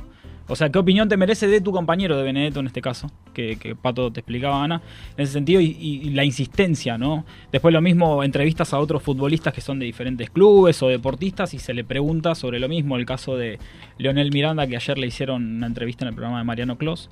Sí, lo, lo vi por Twitter, no, no consumo televisión, todo esto lo veo por Twitter. Y, y la pregunta, ¿qué opina respecto a ese conflicto? O sea, de última, preguntarle qué pasa en su equipo, ¿no? En, en este caso. Pero digo, hacer hincapié todo el tiempo en lo mismo es Pasaron como de que los, ya. chi- los, chi- los programas de Chimento, los trasladaron al. Claro, exacto, eh, pero es, es eso. Bueno, pero es, es, eso. eh, también- Es hasta el cansancio, hasta la- al hartazgo, eso en, es lo que. en referencia a esto, y te, te saco un segundo, Sí. igual está, está referido a esto, pasó una nota en Tennis Sport no hace tantos días que eh, Alario, jugador de jugó, fue jugador de River, ahora está jugando en Alemania, está de novio con este Albertario. Ah, sí. Eh, sí, la eh, jugadora de la. Agustina Albertario, eh, Agus sí. Albertario, jugadora de las Sí, Leonas. y que salió a Y pasó una situación en la cual, no sé si lo viste, Sí, que sí, le hacen sí, una sí. nota a ella. Y ponen la novia. Argumentándole que iban a hablar acerca. Y le termina preguntando todas cosas de Alario. Claro, sí, una vergüenza. La verdad es que es una Medallista vergüenza. olímpica eso, ¿no? Por eso, o Es, sea, el tiene- nivel, es el nivel que se está viendo también en los Sí. canales que están más interesados en hacer eh, griterío y cosas así que en realmente hablar sobre cosas importantes. Estamos hablando específicamente ahora de- del deporte, ¿no? Pero Tal bueno. cual. Y lo, y lo último, y no quiero desmerecer el trabajo de, de Augusto Tartufoli, si estoy pronunciando bien el apellido del periodista de Chimentos, que muchos años ha trabajado en eso, digo, ahora está también en, en lo- en este medio deportivo. Sport. Y ya sumado al, al griterío eh, de, de todos, eh, opinólogos claramente, más allá de que algunos son periodistas, otros ex deportistas, pero el griterío constante, la pelea, sumar a un tipo de chimentos que va a buscar quilombo donde por ahí ya hay y no debería salir al aire, digamos. Entonces es como que ya es, por lo menos ese medio deportivo es como ya dejó de ser deportivo. Ya Sí, es que en un- realidad fueron coherentes. Dijeron, si queremos ir por el lado este del quilombo, y traigamos a uno de los que le gusta hacer quilombo. Claro, Entonces sí, trajeron sí, un chimentero. Tal cual. listo. Exactamente. Bueno, dicho esto, ahora sí, pasamos a la, a la información. Eh, bueno, quedó atrás esta semana de, de- de Copa Argentina. Bueno, la victoria de Boca ayer Mm. eh, le costó el primer tiempo al, al equipo de Batalla, pero bueno, el segundo terminó eh, sacando la jerarquía sobre un equipo de tercera división del fútbol argentino. Terminó ganando 4 a 1 y bueno, ya piensa en lo que va a ser en esta jornada 5 o fecha 5, como quieran llamarlo, de fútbol argentino, que arranca hoy con el partido entre Central Córdoba y Rosario Central, 9 y media de la noche. Eh, en una fecha donde River también tiene algunos inconvenientes Sí. eh, sobre el plantel. Sí. No llega De la Cruz, No llega a la Cruz, está estado gripal. no llega Juanfer Quintero, tampoco. Estado gripal. Suárez está concentrado. Suárez concentrado, Vuelve. está Enzo Pérez lesionado. eh, bueno, mucho, mucho problema para Gallardo. para Exacto, que no termina de encontrarle la vuelta al equipo, me da esa, esa Está en sensación. la búsqueda, es algo que generalmente le pasa a Gallardo siempre en las primeras fechas del torneo. Mm. Creo que está en la búsqueda de River, incorporó mucho jugador, entonces está tratando de armar el, el- el- el equipo ideal, me parece. Tal cual. Bueno, y va a visitar a San Lorenzo el, el día sábado, Sí. uno de los la, partidos buena, la buena es importantes que de la vuelve fecha. Suárez después de muchas fechas, ¿no? Tal cual, sí, sí, un, un jugador de mucha jerarquía Sí. para, para el equipo de, dirigido por Marcelo Gallardo. Otro de los partidos importantes, bueno, es el que van a disputar Racing y Talleres el mismo día sábado a las 9 y media de la noche. Bueno, Racing que viene con, con el empate en el Monumental, un gran partido eh, de ambos equipos, ¿no? Fue un gran espectáculo en, lo futbolístico. Después se pueden analizar cosas muy puntuales, pero no bien al caso. Eh, reciba un Talleres que viene, viene golpeado, viene de perder con News de local. También un equipo en formación, con un técnico nuevo, con Ángel Guillermo Hoyos, que no le termina de encontrar la vuelta tampoco. Igual estamos siendo muy estrictos. Tampoco banco esta cosa del periodista de si en dos o tres fechas el equipo no tiene resultados, ya están pidiendo la cabeza. O sea, Claro, que tenés, venía- energía para seguir la, la pregunta clásica. Talleres, o sea, venía, Talleres venía de una muy buena campaña. Claro, muy, muy, muy trillado todo, Claro. entonces eso también como aprovechando un poco el, el Sí. descargo. Y Boca que al final va a ser local en la bombonera con, contra Huracán el día domingo a las 7 y cuarto, que al final parecía que jugaba en cancha de Racing, claro.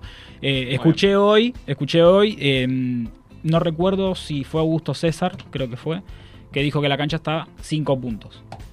Es un riesgo de lesión para los jugadores, ¿no? Jugar en un terreno donde está no está bien el, el césped, hay mucha arena, riesgo de lesión y, y sin Y embargo, Realmente el partido con Colón fue un papelón. Un papelón, La cancha de Boca sí. fue, era Un un, papelón. Una Tal cosa impresentable. tal cual, tal cual, para un equipo de primera, ¿no? nah, Sí, sí, tal y, cual. y más de la, de la envergadura de, de Boca Juniors. Así que, eh, bueno, esos serían los partidos más, más importantes a lo largo de esta fecha, que va a terminar el lunes, recién a las 21.30, con el partido entre Tigre y Colón. Y nombro a Tigre porque eh, se descubrió o salió a la luz que Benjamín Agüero, el nieto, el, el hijo del Kun. el hijo del Kun y el nieto de, de Diego Maradona eh, está en el club, sí, está en las divisiones inferiores, fue aceptado, así Sí. que está, ¿Qué está tiene? jugando 13, ahí. 14. Y debe tener por ahí. Ahí está la primera pregunta mala leche, ¿viste? Me la. Está bien, estás cumpliendo el rol es de el Flor. rol de Flor en este caso, sí, Exactamente, sí, sí, es él. No, porque justo ayer eh, vi una Dalma de tweet, Instagramió una foto de él y Claro. nada, me intrigaba. Está Sí. muy grande. Porque me sorprendió, sí, porque todos tener, tenemos sí. un recuerdo de la foto muy Está grande igual. niño. Es este. No puede ser malo, estaba pensando. O sea, tenés los genes de Maradona y los genes de, de tuyos. ¿Por qué? No puede Eso también mal. lo voy a poner No sobre la puede mesa. salir Es, mal. No, pero está- además jugaba bueno, de- no, eso, sí, eso es de no, hincha termo. No, pero no es muy. voy a decir. eh, los genes no tanto, pero digo, lo, lo veíamos. Yo me acuerdo desde que tenía dos años jugando ahí con Diego. Pero para qué ejemplo, dame, un ejemplo que. No, voy a generalizar, no tengo un, un ejemplo Sí. puntual, pero digo, esta cosa de tu papá fue futbolista, No, no, no. vos tenés que ser igual o mejor. pará. No, no, Estamos no. hablando de qué. No- no Está bien, estamos hablando del nieto de Maradona no y el haber un hijo del caso Kun Agüero. Claro, Los como que dos se da el- Pero de ¿por la elite del fútbol. Está bien, yo no O cuestiono sea, eso, cuestiono claro. la obligación que se le pone, No, ese mote de decir, vos que- tenés que ser bueno. por- Lo dijiste recién. Bueno. No, pero Podemos- la obligación no, no eso se es la lo que va- estoy debatiendo. Yo creo no, que no. pobre chico, digamos, la, la- la debe tener. No hay, no hay chance de que ese. Ojalá que no la tenga, pero siendo lo que representa, es, es muy bueno, probable que Maradona, la tenga. Maradona ¿no? Junior, el hijo de Diego, el napolitano. Claro, no tuvo- salió no bueno. tuvo suerte en el No, fútbol. Pero no, llegó. Sí, llegó, pero bueno, no, no le dio No, para... ojalá que no, que no sufra esa presión. porque- Claro. No, claramente ser- lo igual sufre, Para es él, para mí va a ser inevitable. O sea, va a ser. Es un, un pibe de las inferiores, no es noticia hasta que llega a Claro. primera y él va a ser noticia todo, Toda todo su el tiempo. vida. Entonces, Sí. bueno, es un problema también. Pero bueno, va a tener que soportarlo. Eh, bueno, nada, era, era eso lo que, lo que quería poner en, en tela de juicio. Y otra cosa, y hablaba con el operador hace un ratito, que es del mundo del básquet, que me decía, viste, no te olvides de nombrar a la selección de básquet. Fui presionado fuera del aire. Eh, que de hecho, eh, debo de confesar, eh, Nobleza o Liga, la verdad es que no sabía que estaba jugando el seleccionado argentino de básquet. Que Sí. supo brillar muchísimo. Acá me voy a meter, tuvo sus grandes épocas de oro. Sí, Ah, sí, sí, sí, sí. sí. No sé si, si- me Sí. parece que no sigue siendo lo mismo, porque si no, no sé, digo, yo no sabía nada de básquet y me enteré en, No, esos no, años de la no es- generación dorada. La No, generación dorada. sí, ha tenido distintas épocas en la historia de, de- de buenas generaciones. No, de y todavía tiene algunos jugadores de esa generación dorada. Sí, claro. Es como... No de la generación, no de la No de vieja la generación. claro, no, es- una nueva generación El último fue. Escola, que ya eh, se retiró. Ah, es verdad. Claro, Hace poco. Exacto. Y Y hace- ahora, sí, hace poco. y es lo que hablábamos, eh, yo lo tomo como un reemplazo de Carlos Delfino, que está en el seleccionado de básquet. Tampoco lo sabía, Carlos Delfino es también de esa generación dorada. Claro. Y es como que de alguna manera yo le preguntaba a él y le decía, ¿será que es una cuestión de reemplazo de escola? Porque como que necesita también todavía un referente. El comentario de Sí. Minita que el de ojos claros es Delfino, ¿no? No, Uno- no Ah, es el de ojos claros, no. No. destaca por facha, me parece. Ah, no, no, entonces me confundí. No es el de ojos claros. Es, es- es una opinión, pero sí es un gran basquetbolista. 41, ¿no? 41. Acá dice 41. Un, un pibe para jugar al básquet. Sí, bueno, Sí. por eso. Y, y termina siendo el mejor. No sabía que estaba tampoco. Yo tampoco sabía Sí, que estaba del me enteré por él, me enteré por él que es que es del mundo del básquet. Y le pregunto, eh, ¿de la NBA eh, simpatiza por alguna franquicia usted? A ver, que me, me habla por el, por el retorno, no, me lo va a escribir. Claro, porque encima Mientras muchos de los jugadores sí, como la Provítola están en... eh, bueno, la Provítola en este caso no está tampoco... No. En este momento no está con el seleccionado. No. Claro, por eso. No, este... No, no sabía que mm, este que en este momento estaba compitiendo. No, no estoy al tanto del, del No, no, no, por, eso, por eso decía, me, me, me soplaba el Ope que, bueno, perdió con. Venezuela, ganó el sábado con, eh, frente a Panamá, Mm. eh, en, en partidos parejos, ¿no? En teoría. Mm. Eh, así que nada. el- Bueno, bien. sí. Lo, lo- lo- lo mejor entonces para, para el seleccionado de básquet. Bueno, preguntaba, eh, usted es de los eh, Miami Heat, ¿no? Hincha por En esa realidad- franquicia. En realidad yo le voy a decir, yo soy, eh, a mí siempre me gustó la NBA. De niño, Sí. mi ídola era Charles Barkley, entonces yo era de los Phoenix Suns. Y, Y después lo que me pasó con el tiempo ¿Apareció se convirtió... No, se no, no, no, no porque fue generacional, no apareció Sí. Jordan. Fue generacional de Barkley, es más, fue el que lo opacaba un poco a Barkley, le sacó un campeonato de, la- de las narices. Pero después empecé a simpatizar un poco más por Miami Heat. ah, claro. Sí. Con la, con la Que- aparición de. LeBron. Hoy está, está primero en Con la aparición de LeBron. O. Eh, LeBron, yo siempre fui más Kobe Bryant. Pero no, no me, a ver, me parece un fenómeno LeBron, Sí, sí, ¿eh? sí, sí, sí, Pero a mí siempre me, gustó mucho más. Estamos hablando de todos los que están por debajo de Michael Jordan, ¿no? Kobe Bryant siempre me pareció como un fenómeno. LeBron también, pero bueno, yo siempre fui más de los de ese lado de los Lakers. Claro. Bueno, hay mucho partido de NBA eh, el día de hoy, a partir de las 9 de la noche, hora local. Bueno, voy a decir algunos rápido. Lakers. Juegan los Lakers, eh, lo estoy viendo, sí, los Lakers frente a los Clippers. Pero eso va a ser casi a la medianoche. Muy bien. 12 de la noche para ser exactos. Claramente no lo voy a ver a esa hora que está durmiendo, Y seguro. no, mañana hay que trabajar. tarde. Mañana Claro. hay que trabajar. Además, ¿cuánto duran par- los partidos de básquet? Son Y largos, son largos. son largos, son largos. sí. Son largos, sí, sí. Bueno, Atlanta Hawks con Chicago Bulls, hablando Mm. de, de Chicago, y tomo Brooklyn Nets contra Miami Heat, otro de los partidos que hay, así que hay, hay bastante para ver. Eh, se viene la Copa Davis con Se viene la Copa Davis en equipo confirmado, Con Fede duelos Coria. con Fede Coria, con Diego Schwartzman como primera raqueta, Claro. eh, con Sebastián Báez, que es la revelación en estos momentos, juventud total, Sí. recambio generacional en el tenis argentino. Bueno, Ganable. pues, Ganable esta serie porque eh, Vesely creo que es el tenista, la raqueta 1 de- del equipo checo. Sí. No, no está presente, así que viene con, con rankeados muy por abajo. De... ¿Qué, qué promete? ¿4-1? No, no, no. Para, 5-0. no, para mí ya la serie se define directamente en los singles, en los primeros dos singles. 2-0. O, o sea, se 2-0 define, el, se define el viernes. Sí, para mí sí. Y el doble es fuerte de Argentina. El doble fuerte de Argentina, sí. Machi González y, si no me equivoco, creo que es... eh, no Mol- Ceballos. No, no, no Ceballos. Guido Molteni creo que es el, Claro. el otro tenista, pero, pero bueno, nada, pareja, pareja fuerte, si las hay por lo menos para competir en, en Copa Davis. Bueno, bien, bien. Estamos. este, Rapidito, porque estamos justo de. Estamos rapiditos y entonces nos vamos a Nicky Nicole, colocado y cerramos. Dale, y cerramos el, día. Vamos.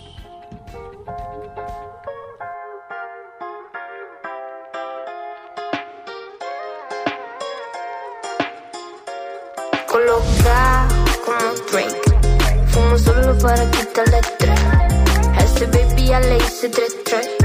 Todos quieren montarse la arena. Coloca como Drake. Fumo solo para quitarle estrés.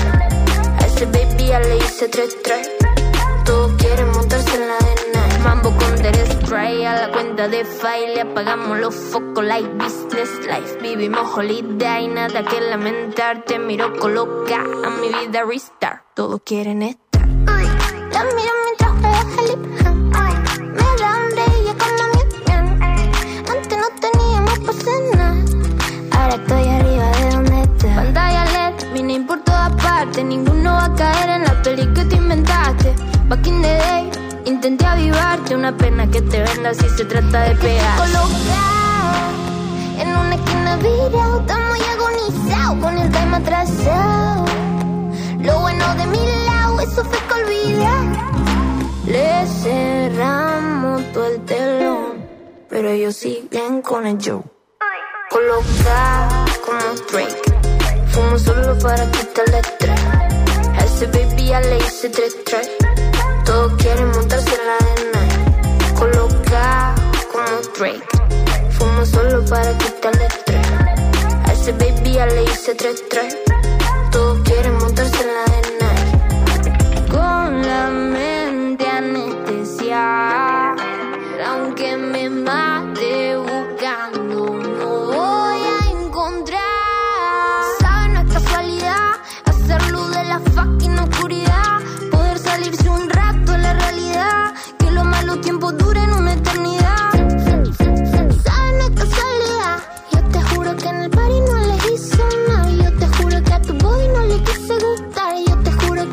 music me trajo hasta acá. Es que estoy colocado en una esquina virado. Estamos ya agonizados con el tema atrasado.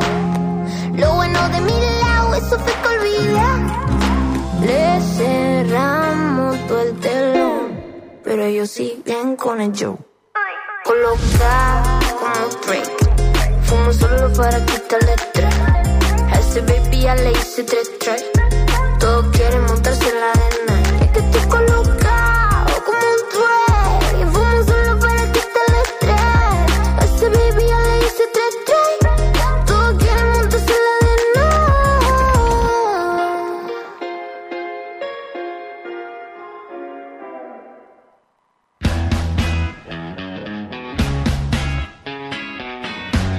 Bueno, volvemos en Hijos del Diego para el cierre, señoras y señores. Sí. Estamos siendo las 20.57, algo que te encanta que diga que es el horario. Este, No, ya no me voy a poner exquisito. Repetimos las redes. Ex- Sí, Queremos repetimos. Eso sí, arroba Hijos del Diego para que nos sigan. Vamos, estamos activando la cuenta de TikTok, chicos. Yo le he pedido hoy, por favor, que abran sus cuentas de TikTok, Anita. Usted. chan, chan, chan. Tienen que abrir sus cuentas de TikTok. Una bajada de línea importante. Wow, Estamos, sí. estamos Una- activando el TikTok. Si quiere no lo revise, pero va, hacer, va a que ver que en el futuro me va a decir, hiciste bien en, en- en- en Bueno. haber entrado a ese mundo del Claro. TikTok. Porque este, Algo hay ahí. es- es- Algo- algo, algo está hay, pasando, algo está algo está pasando. en TikTok. Entonces, es como el Bitcoin.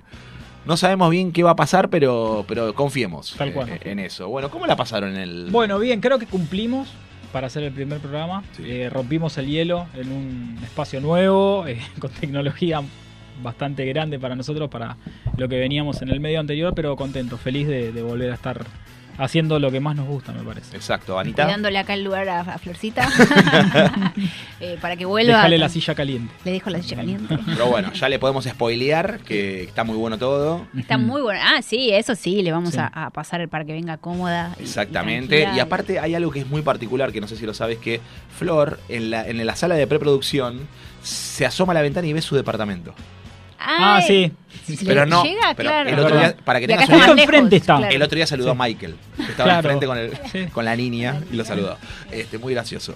Pero se va a sentir muy cómoda, Flor. Está, la verdad que sí, nosotros hacemos todo como para que, para que ella esté bien. Este, Exacto. y también, bueno, estuve muy contento con, con- con el cambio, con, los chicos. Le agradecemos a Johnny que, no, y nos, que nos operó, a Jessica, A que Jessy y a toda siempre nos da una radio. mano, y a la gente Sí. de la radio, que la verdad que nos ha tratado súper bien. Y Así que, bueno, se viene un lindo año. de- Un lindo año, Diego. vamos a ir tirando más contenidos. Nos vamos a ir conociendo Vamos, también con los sí, otros programas Tal cual. de la radio, que, que- que vi que hay uno que es de San Lorenzo, hay otro que es gente de ferro, este, que, que- que tengo ganas de conocerlos a los Hay que traerlo a tu amigo Ale, hincha de ferro. Me gustaría que me inviten un día para debatir. cerca de Caballito, ¿Eh? así que, que estamos cerca de Estamos cerca de Caballito, Caballito, claro, claro, por eso. Este, así que bueno. eh, Nos vamos. Eh, eh, extraño la cortina que teníamos para el cierre. Volverá. Sí, ya nos vamos a ir acomodando, sí. por eso. Pero bueno, ya se van incorporando cosas. Vamos a tener también alguna, hay- algunos nuevos columnistas que van a ir hablando de cosas puntuales, que ya los vamos a ir eh, presentando, exacto, con el devenir de, de los días. Exacto. Pero bueno, Y a descontracturarnos. Nos vamos hasta la semana que viene No, con el saludo clásico, ¿no? lo sabe usted, señorita, Lo ¿no? sé, lo sé. Nos vamos entonces con el saludo clásico, señores, que somos Hijo, del Diego. Hasta luego.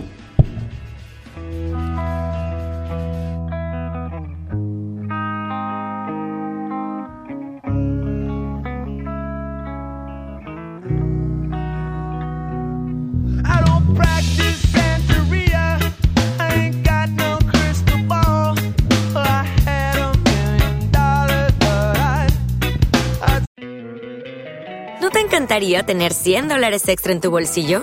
Haz que un experto bilingüe de TurboTax declare tus impuestos para el 31 de marzo y obtén 100 dólares de vuelta al instante. Porque no importa cuáles hayan sido tus logros del año pasado, TurboTax hace que cuenten. Obtén 100 dólares de vuelta y tus impuestos con 100% de precisión. Solo con Intuit TurboTax.